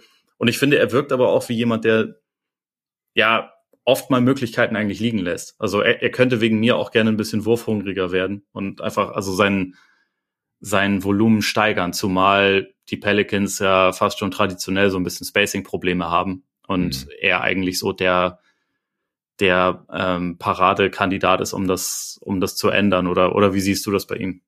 Ja, ja, also er sollte eigentlich noch mehr Dreier bomben, weil sein Dreier kann ja auch niemand verteidigen mit 6'9 und seinen langen Armen, hoher Release Point. Er trifft 40 Prozent von seinen 10 Dreiern auf 100 Possessions knapp. Und ja, ich, ich denke auch, das spielt eine Rolle, dass er gar nicht so viel mehr Touches bekommt in New Orleans. Und äh, er, er ist halt hyper effizient, wie du gerade schon gesagt hast, weil er halt zum einen viele Dreier nimmt, also ein großer Anteil seiner Würfe Dreier sind, 62 Prozent, um genau zu sein. Und dann dankt er auch 13 Prozent seiner Field Goal Attempts. also der eine oder andere hat vielleicht auch gestutzt, als äh, die Teilnehmer des Dunk Contests äh, irgendwie bekannt gegeben wurden dieses Jahr und also Herr Trey Murphy. Aber der Typ, der, der kann auf jeden Fall auch krass stopfen. Also hat auch schon ein paar heftige Facials. Ähm, ich will jetzt nicht sagen, dass er eine Undeniability mitbringt, aber auf jeden Fall bringt er ja eine Kompetenz beim, beim Finishing mit, dass er jetzt nicht irgendwie so dieser klassische äh, Shooter ist, der halt außer Dreier nehmen nicht, nicht so viel kann. Wenn du ihn von der Dreierlinie wegrennst, kann er keinen Closeout attackieren oder sowas. Das ist bei ihm halt nicht der Fall. Also du musst halt eigentlich Angst haben, wenn ähm, er das Closeout attackiert und so ein bisschen Runway hat, dass er einfach über egal wen dann da drüber stopfen kann. Das macht ihn für mich halt schon sehr, sehr interessant. Er hat mit seiner Länge auch einen positiven defensiven Impact. Das kommt noch oben drauf, trifft über 90 Prozent seiner Freiwürfe. Ja, er war schon mit 21 ein etwas älterer Rookie, ist daher jetzt auch schon 22 und ich sehe da jetzt keine Star-Upside oder irgendwie sowas in der Art. Aber es hat ein Skillset, das jedes Team gebrauchen kann. Also ich wüsste nicht, welchem Team jetzt Trey Murphy keine relativ große Rolle einnehmen würde. Und wie gesagt, bei Josh Giddy weiß ich es halt nicht so genau. Also Trey Murphy bin ich mir halt sicher, dass der bei einem Contender eigentlich starten könnte oder zumindest viele Minuten spielen könnte. Jetzt bei den Pelicans spielt er 30 Minuten pro Spiel. Die sind kein Contender, aber das äh, liegt ja nicht an ihm, sondern wie das Team ansonsten so aufgestellt ist, vor allem ohne Zion. Und wie gesagt, bei, bei Gidi weiß ich das nicht so genau. Und ich habe, wie ich ja vorhin auch schon angeschnitten habe, an vier halt auch schon über ihn nachgedacht, weil ja, wir haben ja gerade lange genug über Green und Barnes gesprochen, was halt deren Lücken im Spiel sind und Fragezeichen sind. Auf der anderen Seite darf man halt auch jetzt wirklich nicht unterbewerten, wie wichtig ist es, dass halt Spieler was mit dem Ball in der Hand konstant kreieren können für sich oder auch für andere. Und das ist halt überhaupt nicht Trey Murphys Rolle. Also ich glaube, er wird halt nie ein Star sein. Er wird nie, wahrscheinlich nie 20 Punkte pro Spiel machen oder irgendwie sowas, was halt Green jetzt schon im Schlaf sozusagen macht. Wäre noch ziemlich ineffizient. Aber ich glaube, da geht schon noch was, was das Volumen angeht. Also, du hast es gesagt, seine Usage ist nicht, ist nicht hoch, 16 Prozent, 126 Offensivrating, da würde ich gern mehr Abschlüsse sehen, vor allem halt auch mehr Dreier sehen. Und dann kann die Offense ja noch ein bisschen ineffizienter werden.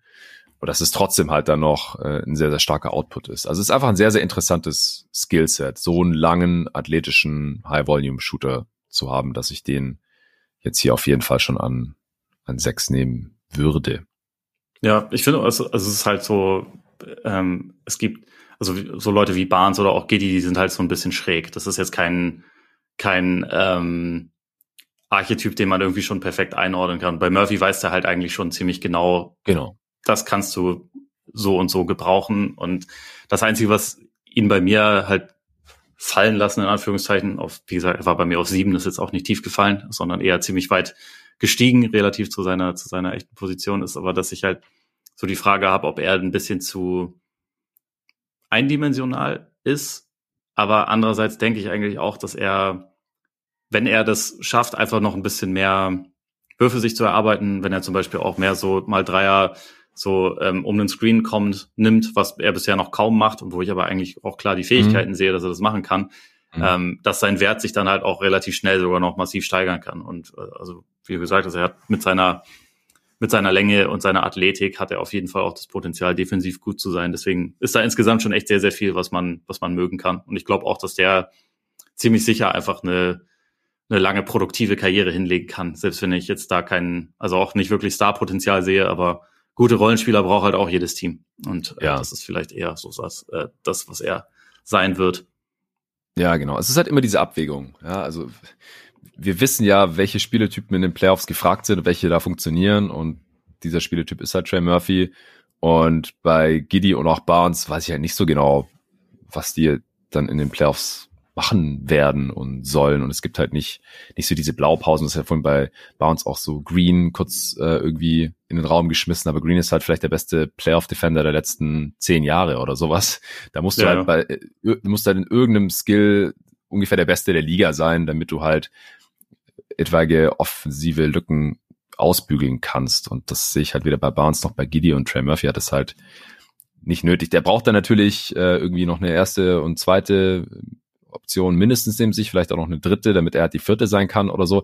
Aber jetzt im März äh, hat er auch bisher in neun Spielen 18 Punkte pro Spiel. Er hatte doch sein 41 Punkte Spiel jetzt vor kurzem. Genau, das zieht es natürlich nach oben. Genau, sein, sein Career High da.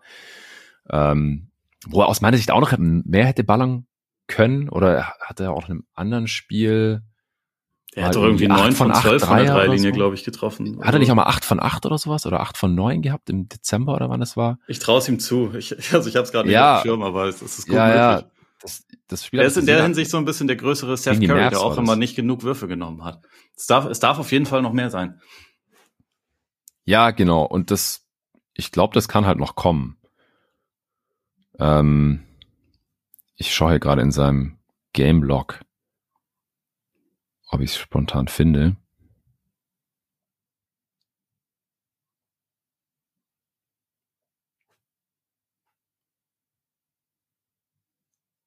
Nee, finde ich jetzt nicht. Äh, ist auch egal. Auf jeden Fall. Wir glauben dir. Point Stance. Point Stance auf jeden Fall. Okay. Dass er, dass er ein sehr geiles Skillset hat. Ja, ja, absolut. Quentin Grimes auch. Ähm, ist er auch, also ich nehme an, du siehst das wahrscheinlich auch so, auch mehr so der Typ, der wahrscheinlich ein High-Level-Rollenspieler sein wird, als jemand, der jetzt irgendwie ein Star wird, aber ähm, in der Rolle ist er einfach jetzt auch schon ziemlich gut. Also ist einfach ein, ein guter Finisher, trifft äh, 70 Prozent am Ring, ähm, guter Verteidiger, kann werfen, auch wenn der Dreier irgendwie mit der Zeit dann ein bisschen wieder abgefallen ist, aber er trifft auch 41 Prozent aus den Ecken. Ähm, aggressiver Driver und, und Cutter, also auch jemand, der halt irgendwie sehr viel in Bewegung ist, hat, finde ich, auch ein gutes Gespür für so ähm, für Pässe, wenn er dann, wenn er dann ähm, Richtung Korb zieht. Also so gerade mhm. Mitchell Robinson findet er schon einigermaßen regelmäßig. Der, der parkt ja auch sowieso gerne irgendwo in, in, in der Nähe des Korbs, damit er im Zweifel auch 48 Offensiv-Rebounds pro Spiel einsammeln kann. Und insgesamt ist Grimes halt einfach so auch so ein, so ein äh, Thibodeau-Spieler, finde ich. Auch wenn ihm jetzt über die letzten Wochen von Josh Hart auch ein bisschen Anteile abgegraben wurden. Ja, ja, ja. Aber insgesamt sehe ich da schon auch bei, bei ihm echt das Potenzial einfach für eine, für eine lange produktive Karriere. Auch wenn ich mir nicht ganz sicher bin, das wäre jetzt auch dann etwas, was ihn für mich etwas unter Murphy stellt, dass, dass ich nicht ganz sicher bin, wie viel Steigerungspotenzial noch, noch vorhanden ist. Weiß nicht, wie, wie du das siehst bei ihm. Also ich glaube schon, dass da noch ein bisschen was geht on Ball, äh, dass er da mehr zeigen könnte, wenn er es dürfte. Blöderweise spielt er neben Julius Randle und Jalen Bronson, die beide sehr verliebt in ihre ISOs sind und natürlich auch ihre, ihre Würfe brauchen, ihre Touches brauchen. Aber selbst neben denen macht er dann halt seinen Job und es ist dann halt, ja, 3D und manchmal noch ein bisschen mehr. Ich verstehe nicht ganz, wieso Thibodeau ihn manchmal so wenig spielen lässt. Ähm, letzten Samstag äh, habe ich auch, also ich habe in letzter Zeit viel kommentiert, deswegen kann ich das hier ständig anbringen, aber ich habe da nix Nuggets kommentiert und mit ihm auf dem Feld lief es richtig gut mit Quentin Grimes. Die Knicks haben sich eine Führung rausgespielt und dann ward er erstmal nie wieder gesehen in der ersten Halbzeit, äh, weil dann Josh Hart spielen musste. Und die Nuggets haben dann einen Run hingelegt und die Knicks haben keinen Scheunentor mehr getroffen. Und ich habe mir nur gefragt, so, wo ist jetzt Quentin Grimes nochmal? Warum steht er jetzt nicht auf dem Spielfeld? Das lief doch super mit ihm und er ist halt so, ja, mit der beste Shooter im Team. Also ja, 36 Prozent bei neun Versuchen sieht jetzt nicht extrem berühmt aus in seiner Rookie-Saison, wo er auch Ewigkeiten erstmal auf der Bank festgenagelt war. Am Anfang war er auch noch verletzt, glaube ich, aber da hat er zwölf Dreier von den Possessions gelatzt und 38 Prozent davon getroffen. Also er ist schon ein sehr guter Shooter. Jetzt nicht absolute Elite, aber das, ich traue ihm zu, einfach über die Karriere ein sehr guter Shooter zu sein. Und dazu hat er noch einen ziemlich kräftigen Body, hat Bock zu verteidigen und, und kann dann auch noch ein bisschen mehr, ist jetzt auch schon super effizient, 119 auf Offensivrating, nicht ganz auf Trey Murphys Niveau. Die Knicks sind besser mit ihm auf dem Feld, auch statistisch gesehen, jetzt schon in seiner zweiten Saison. Ist einfach auch ein Spieltyp, den, den kann einfach jedes Team gebrauchen. Und deswegen würde ich den auf jeden Fall auch jetzt schon in dieser Redraft nehmen und habe auch bei ihm drüber nachgedacht ihn schon ein bisschen früher zu nehmen, einfach weil man halt die Sicherheit hat. Jetzt halt nicht die Upside, ja, der macht nur zehn Punkte pro Spiel, ist dann irgendwie krass, ihm jemanden vor, ihn jemandem vorzuziehen, der wie 17 macht oder über 20 pro Spiel macht oder so. Ähm, weil wenn Quentin Grimes das jetzt dann machen müsste, mit der auf einmal Jalen Greens Rolle wäre, dann würde er das nicht besser machen, würde es wahrscheinlich sogar deutlich schlechter machen. Und ja, ich glaube auch dafür. Muss ja, also man braucht halt auch High-Volume-Shooter, das ist äh, Scorer, das ist halt so. Ja, ist ja, absolut. eine sehr schwere Abwägung, wie immer. Dann haben wir jetzt noch zwei Picks in der Top 10. Ähm, wen hast du an, an Position 9 stehen? Jetzt kommt Herbert Jones. Oh, interessant. Ja. Der ist bei mir tatsächlich, auch wenn ich dabei eine Träne verdrückt habe, ist er rausgefallen. Oh, ja, ich, ich äh, würde da mehr als eine Träne verdrücken, glaube ich. Das ist mir auch wirklich, wirklich schwer gefallen. Ja, also jetzt wird's auch noch mal schwerer, glaube ich. Also so die letzten zwei Picks, da hatte ich jetzt mehrere Kandidaten. Das ist dann wirklich ähm, nach persönlichem Gusto und mir gefällt halt Rap Jones sehr, sehr gut. Er hat jetzt weniger Hype in seiner zweiten Saison bekommen als noch in seiner ersten. Er war ja auch Second Round Pick, der erste Second Rounder, den wir heute picken. Ja, genau, Grimes war 25. Ja. Ähm, aber er ist halt so ein krasser Defender. Also On-Ball, Off-Ball, kann ja eins bis vier mindestens verteidigen und ist halt auch nicht nur solide, macht da wenig Fehler, sondern er macht halt auch noch Alarm, also defensiver Playmaker.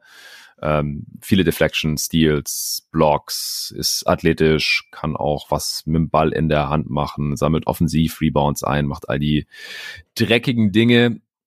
Es wäre natürlich sehr schön, wenn er auch mal einen Dreier treffen könnte. Also er nimmt halt wenige und trifft wenige, aber es ist ehrlich gesagt auf dem Niveau von Scotty Barnes. Den haben wir ja schon deutlich früher gepickt. Klar, der, der kann auch natürlich noch mehr am Ball ne, als Herb Jones, aber ich finde ihn defensiv halt viel besser als Scotty Barnes.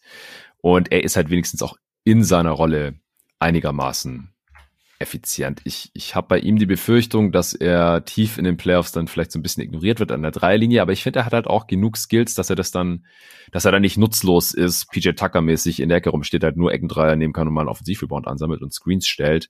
Ich glaube, Jones kann dazu, glaube ich, zu viel am Ball, ist da zu dynamisch, kann dann auch immer noch cutten und er ähm, hat mir auch letztes Jahr in den Playoffs gegen die Suns in den sechs Spielen sehr, sehr gut gefallen. Also die konnten ihn da auch nicht ignorieren. Da hat er seine drei auch mit 42 Prozent getroffen bei niedrigem Volumen, die er genommen hat, hat er getroffen. War insgesamt auch effizient und ist halt einfach ein super stressiger Defender. Das ist mir insgesamt wertvoll genug. Ich bin mir sicher genug, dass er eine Rolle, gute Rolle bei einem guten Team einnehmen könnte, dass ich ihn jetzt hier noch nehmen würde, auf jeden Fall in der Top 10.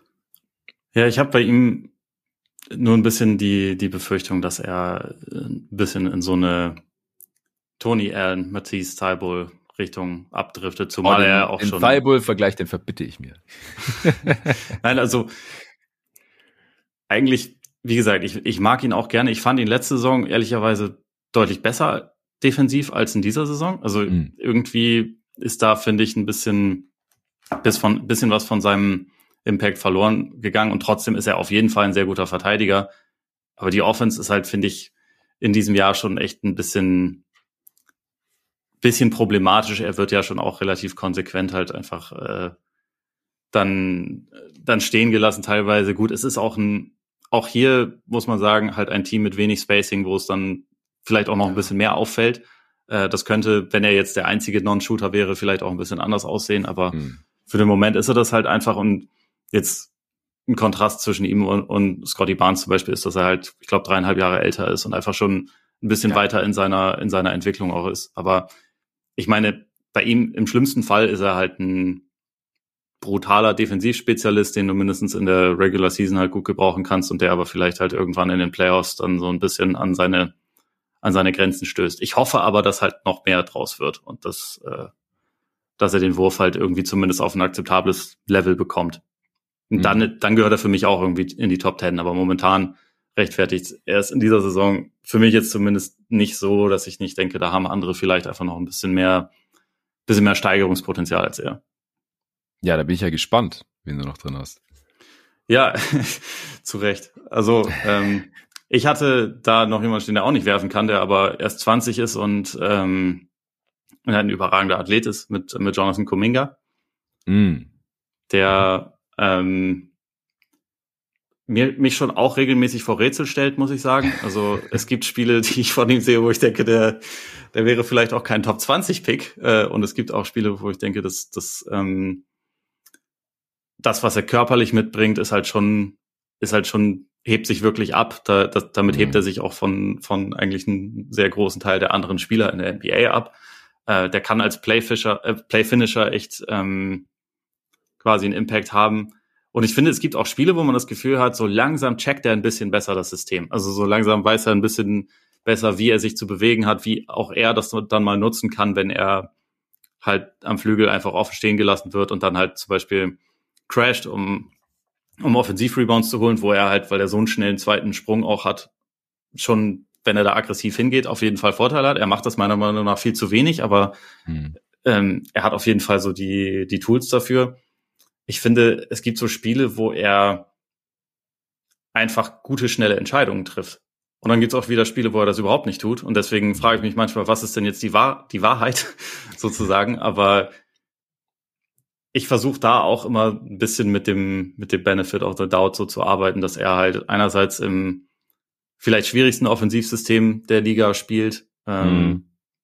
und halt andererseits, wie gesagt, immer noch total jung ist und ähm, dass der jetzt immer noch nicht wirklich konstant ist, das, das kann ich ihm insofern verzeihen. Es gibt halt, wie gesagt, Spiele, wo ich das Gefühl habe, eigentlich geht da immer noch geht da immer noch einiges und eigentlich kann aus dem ein echt äh, ganz guter Spieler werden. Aber also ich sehe hier auch eine relativ große Fallhöhe. Also vielleicht wird, vielleicht fügt das auch einfach nie zusammen und wird immer eher jemand bleiben, der gute Tools hat, aber nicht, nicht jemand, der konstant abliefert. Aber wie siehst du ihn? Du hattest ihn dann wahrscheinlich gar nicht in der Top 10? Ja, ich bin auf 11. Ah, ja. Also zwischen 8 und 11, also nach äh, Herb ähm, den ich hinter, hinter Giddy hatte und dann halt hinter Murphy und Quentin Grimes. Da wird's dann wirklich spätestens sehr wild. Also da kann man mir eigentlich fast alles erzählen. Ich, ich fand dein Case für Kuminga jetzt auch nachvollziehbar.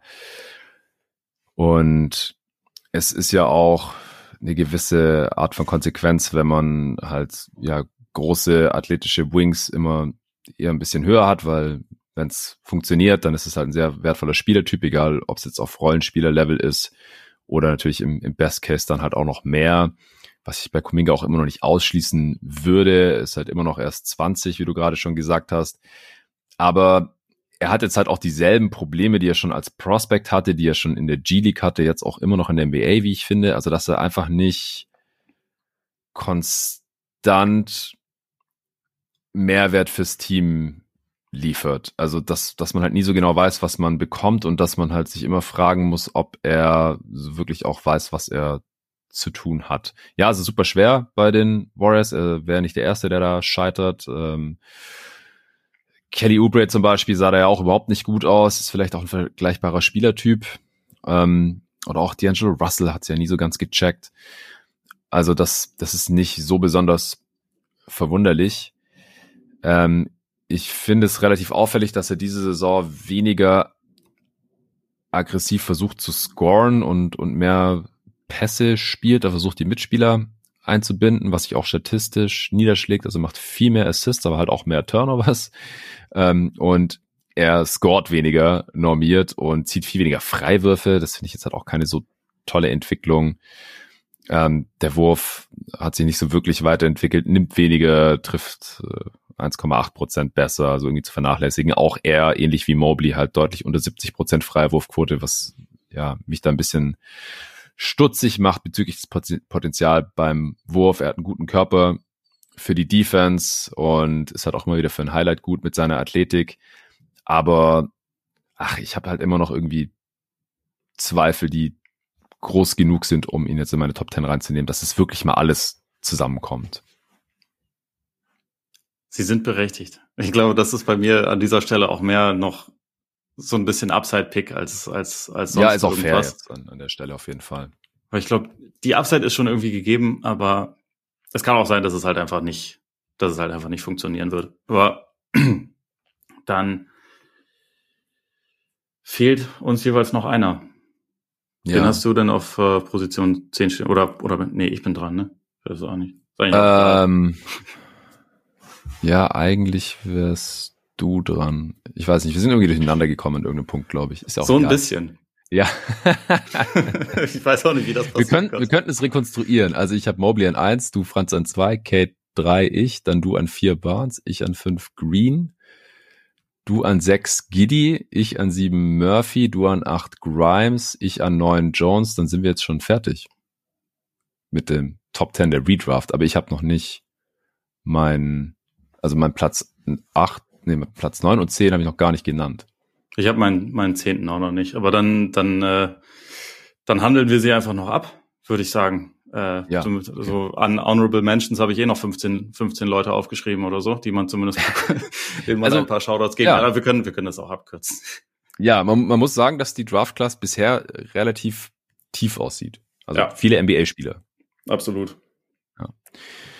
Ja, also jetzt äh, habe ich hier einen Spieler äh, am höchsten auf meinem Board, den ich äh, ziemlich kritisch gesehen habe und den ich auch immer noch nicht höher schieben kann aufgrund gewisser ähm, ja, Unzulänglichkeiten defensiver Natur, die ich in den Playoffs halt als sehr, sehr kritisch ansehe. Aber auf der anderen Seite, ähm, ja, sehen wir jetzt halt gerade mit ähm, Domantas Bonus oder so, dass so ein Spiel halt in der Regular Season auch unglaublich wertvoll sein kann. Und zwar habe ich hier den äh, Alperen Schengen.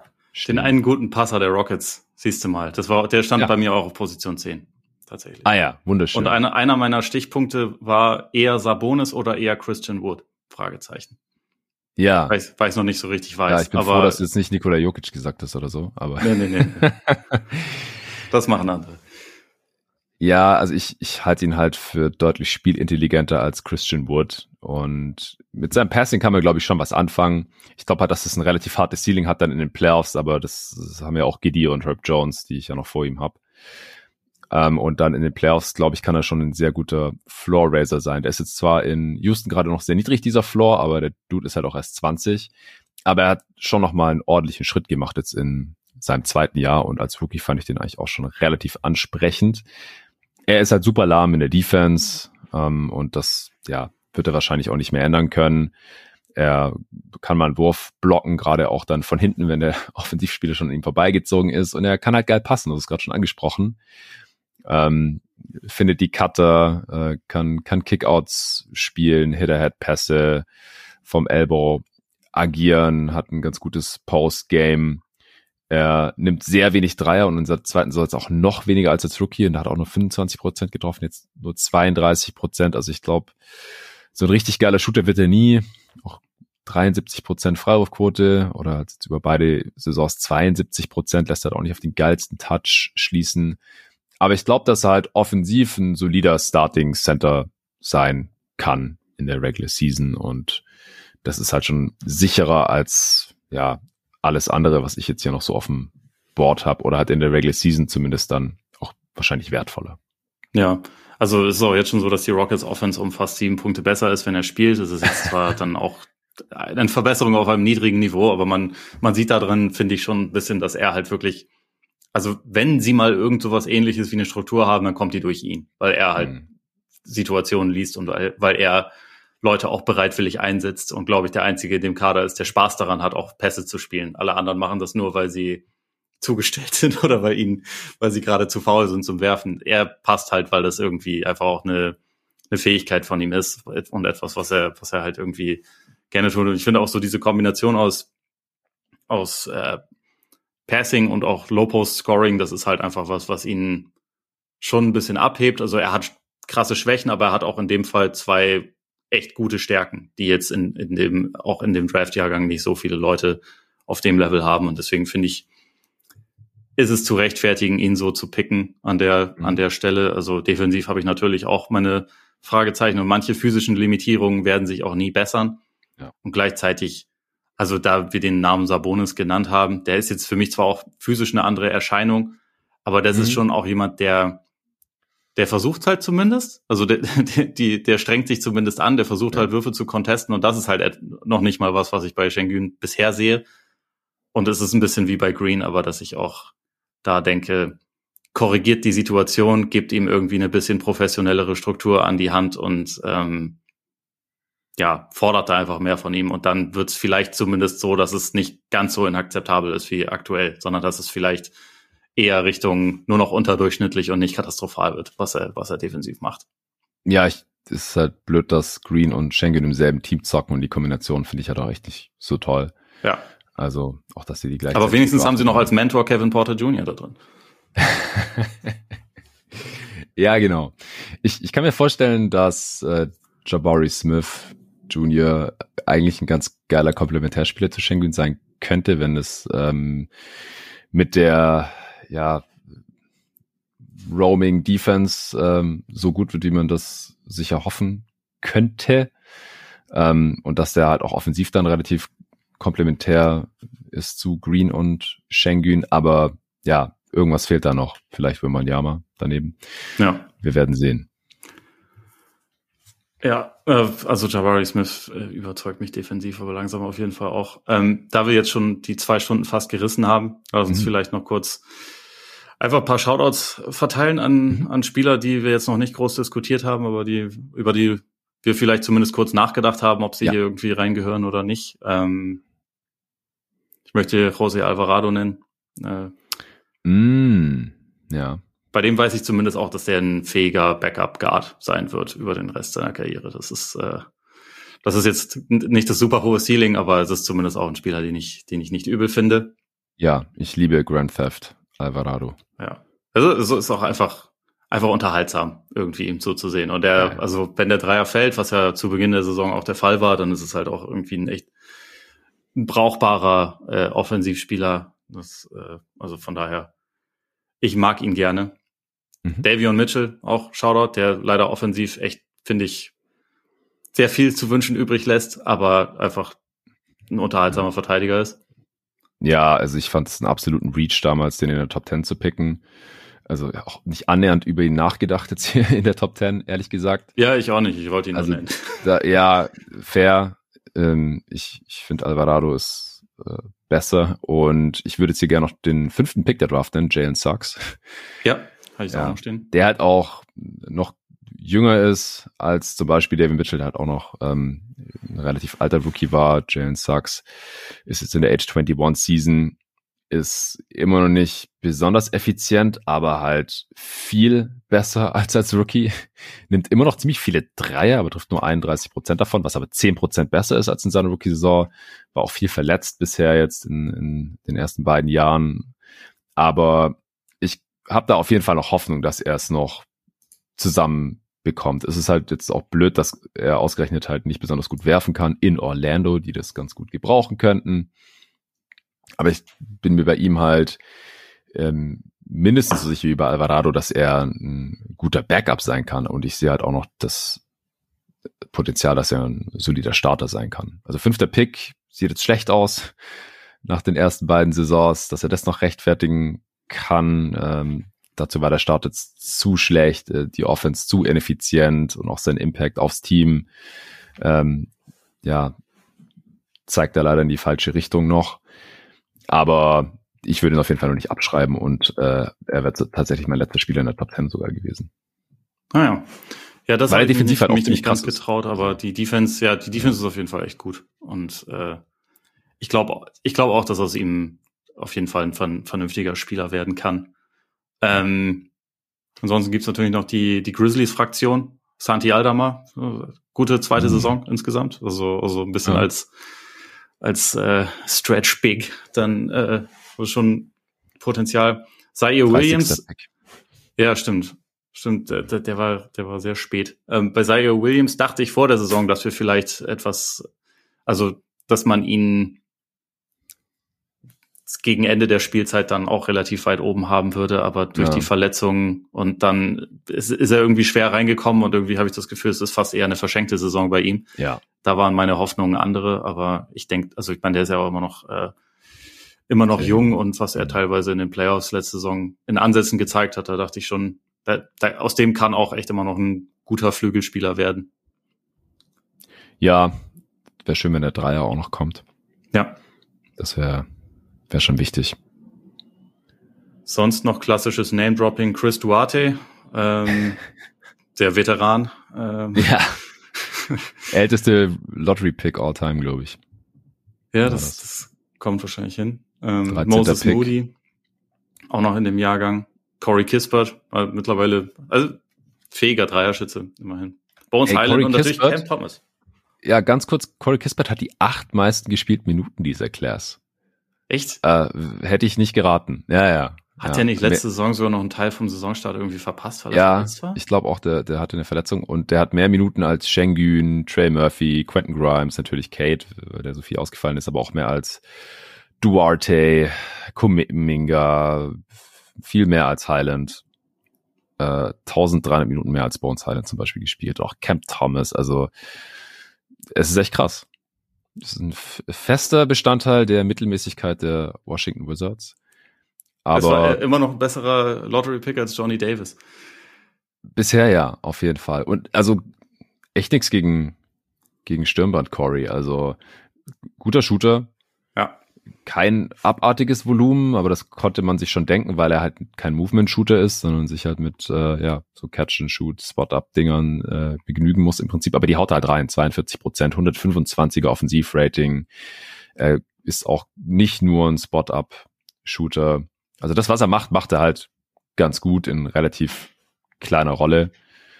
Und das hat schon seinen Wert. Also ich äh, hätte nicht gedacht, dass er den 15. Pick annähernd rechtfertigen kann, aber das tut er bisher. Hat halt weniger Upside als manche der anderen genannten, die du jetzt auch schon rausgehauen hast. Ja. Ja, aber macht, macht auf jeden Fall bisher schon ganz okayen Job. Und also nur damit ich von meinem, von meinem Kollegen hier keinen Ärger kriege. Ayodo Sumo müssen wir natürlich auch noch auf äh, einmal Oh ja, erwähnen. den hätte ich, hätte ich früher nennen sollen. Den hatte ich direkt hinter Kuminga noch gerankt tatsächlich.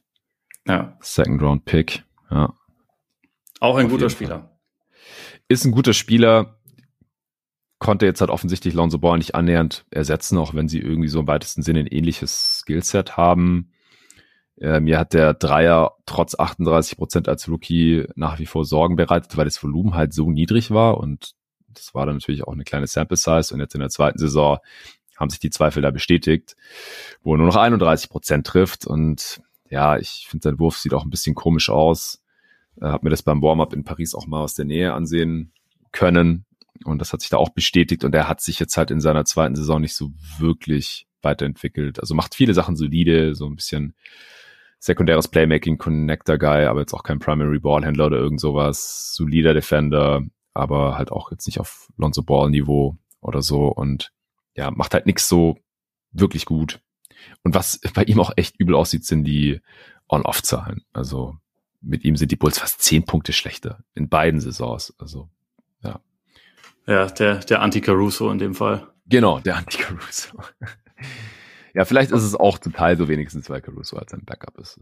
Ja, ich, ich glaube schon, dass das spielt schon eine Rolle. Und also ich meine, auch in dieser, äh, so als Lonzo-Vertreter war der halt einfach auch overtext, was ja. auch zu erwarten ist, wenn du einen Zweitrunden-Pick irgendwie da dann quasi versuchst hochzuziehen. Aber insgesamt war das auf jeden Fall auch immer noch ein, ein guter Pick. Aber ich würde sagen, damit haben wir eigentlich den Jahrgang ganz gut abgefrühstückt. Sind ja. äh, und es gäbe jetzt, also ja. ich will den Pod jetzt nicht noch unnötig in die Länge ziehen, aber ich will auf jeden Fall noch erwähnt haben, dass es jetzt bestimmt noch zehn weitere interessante Namen gäbe, die man droppen könnte.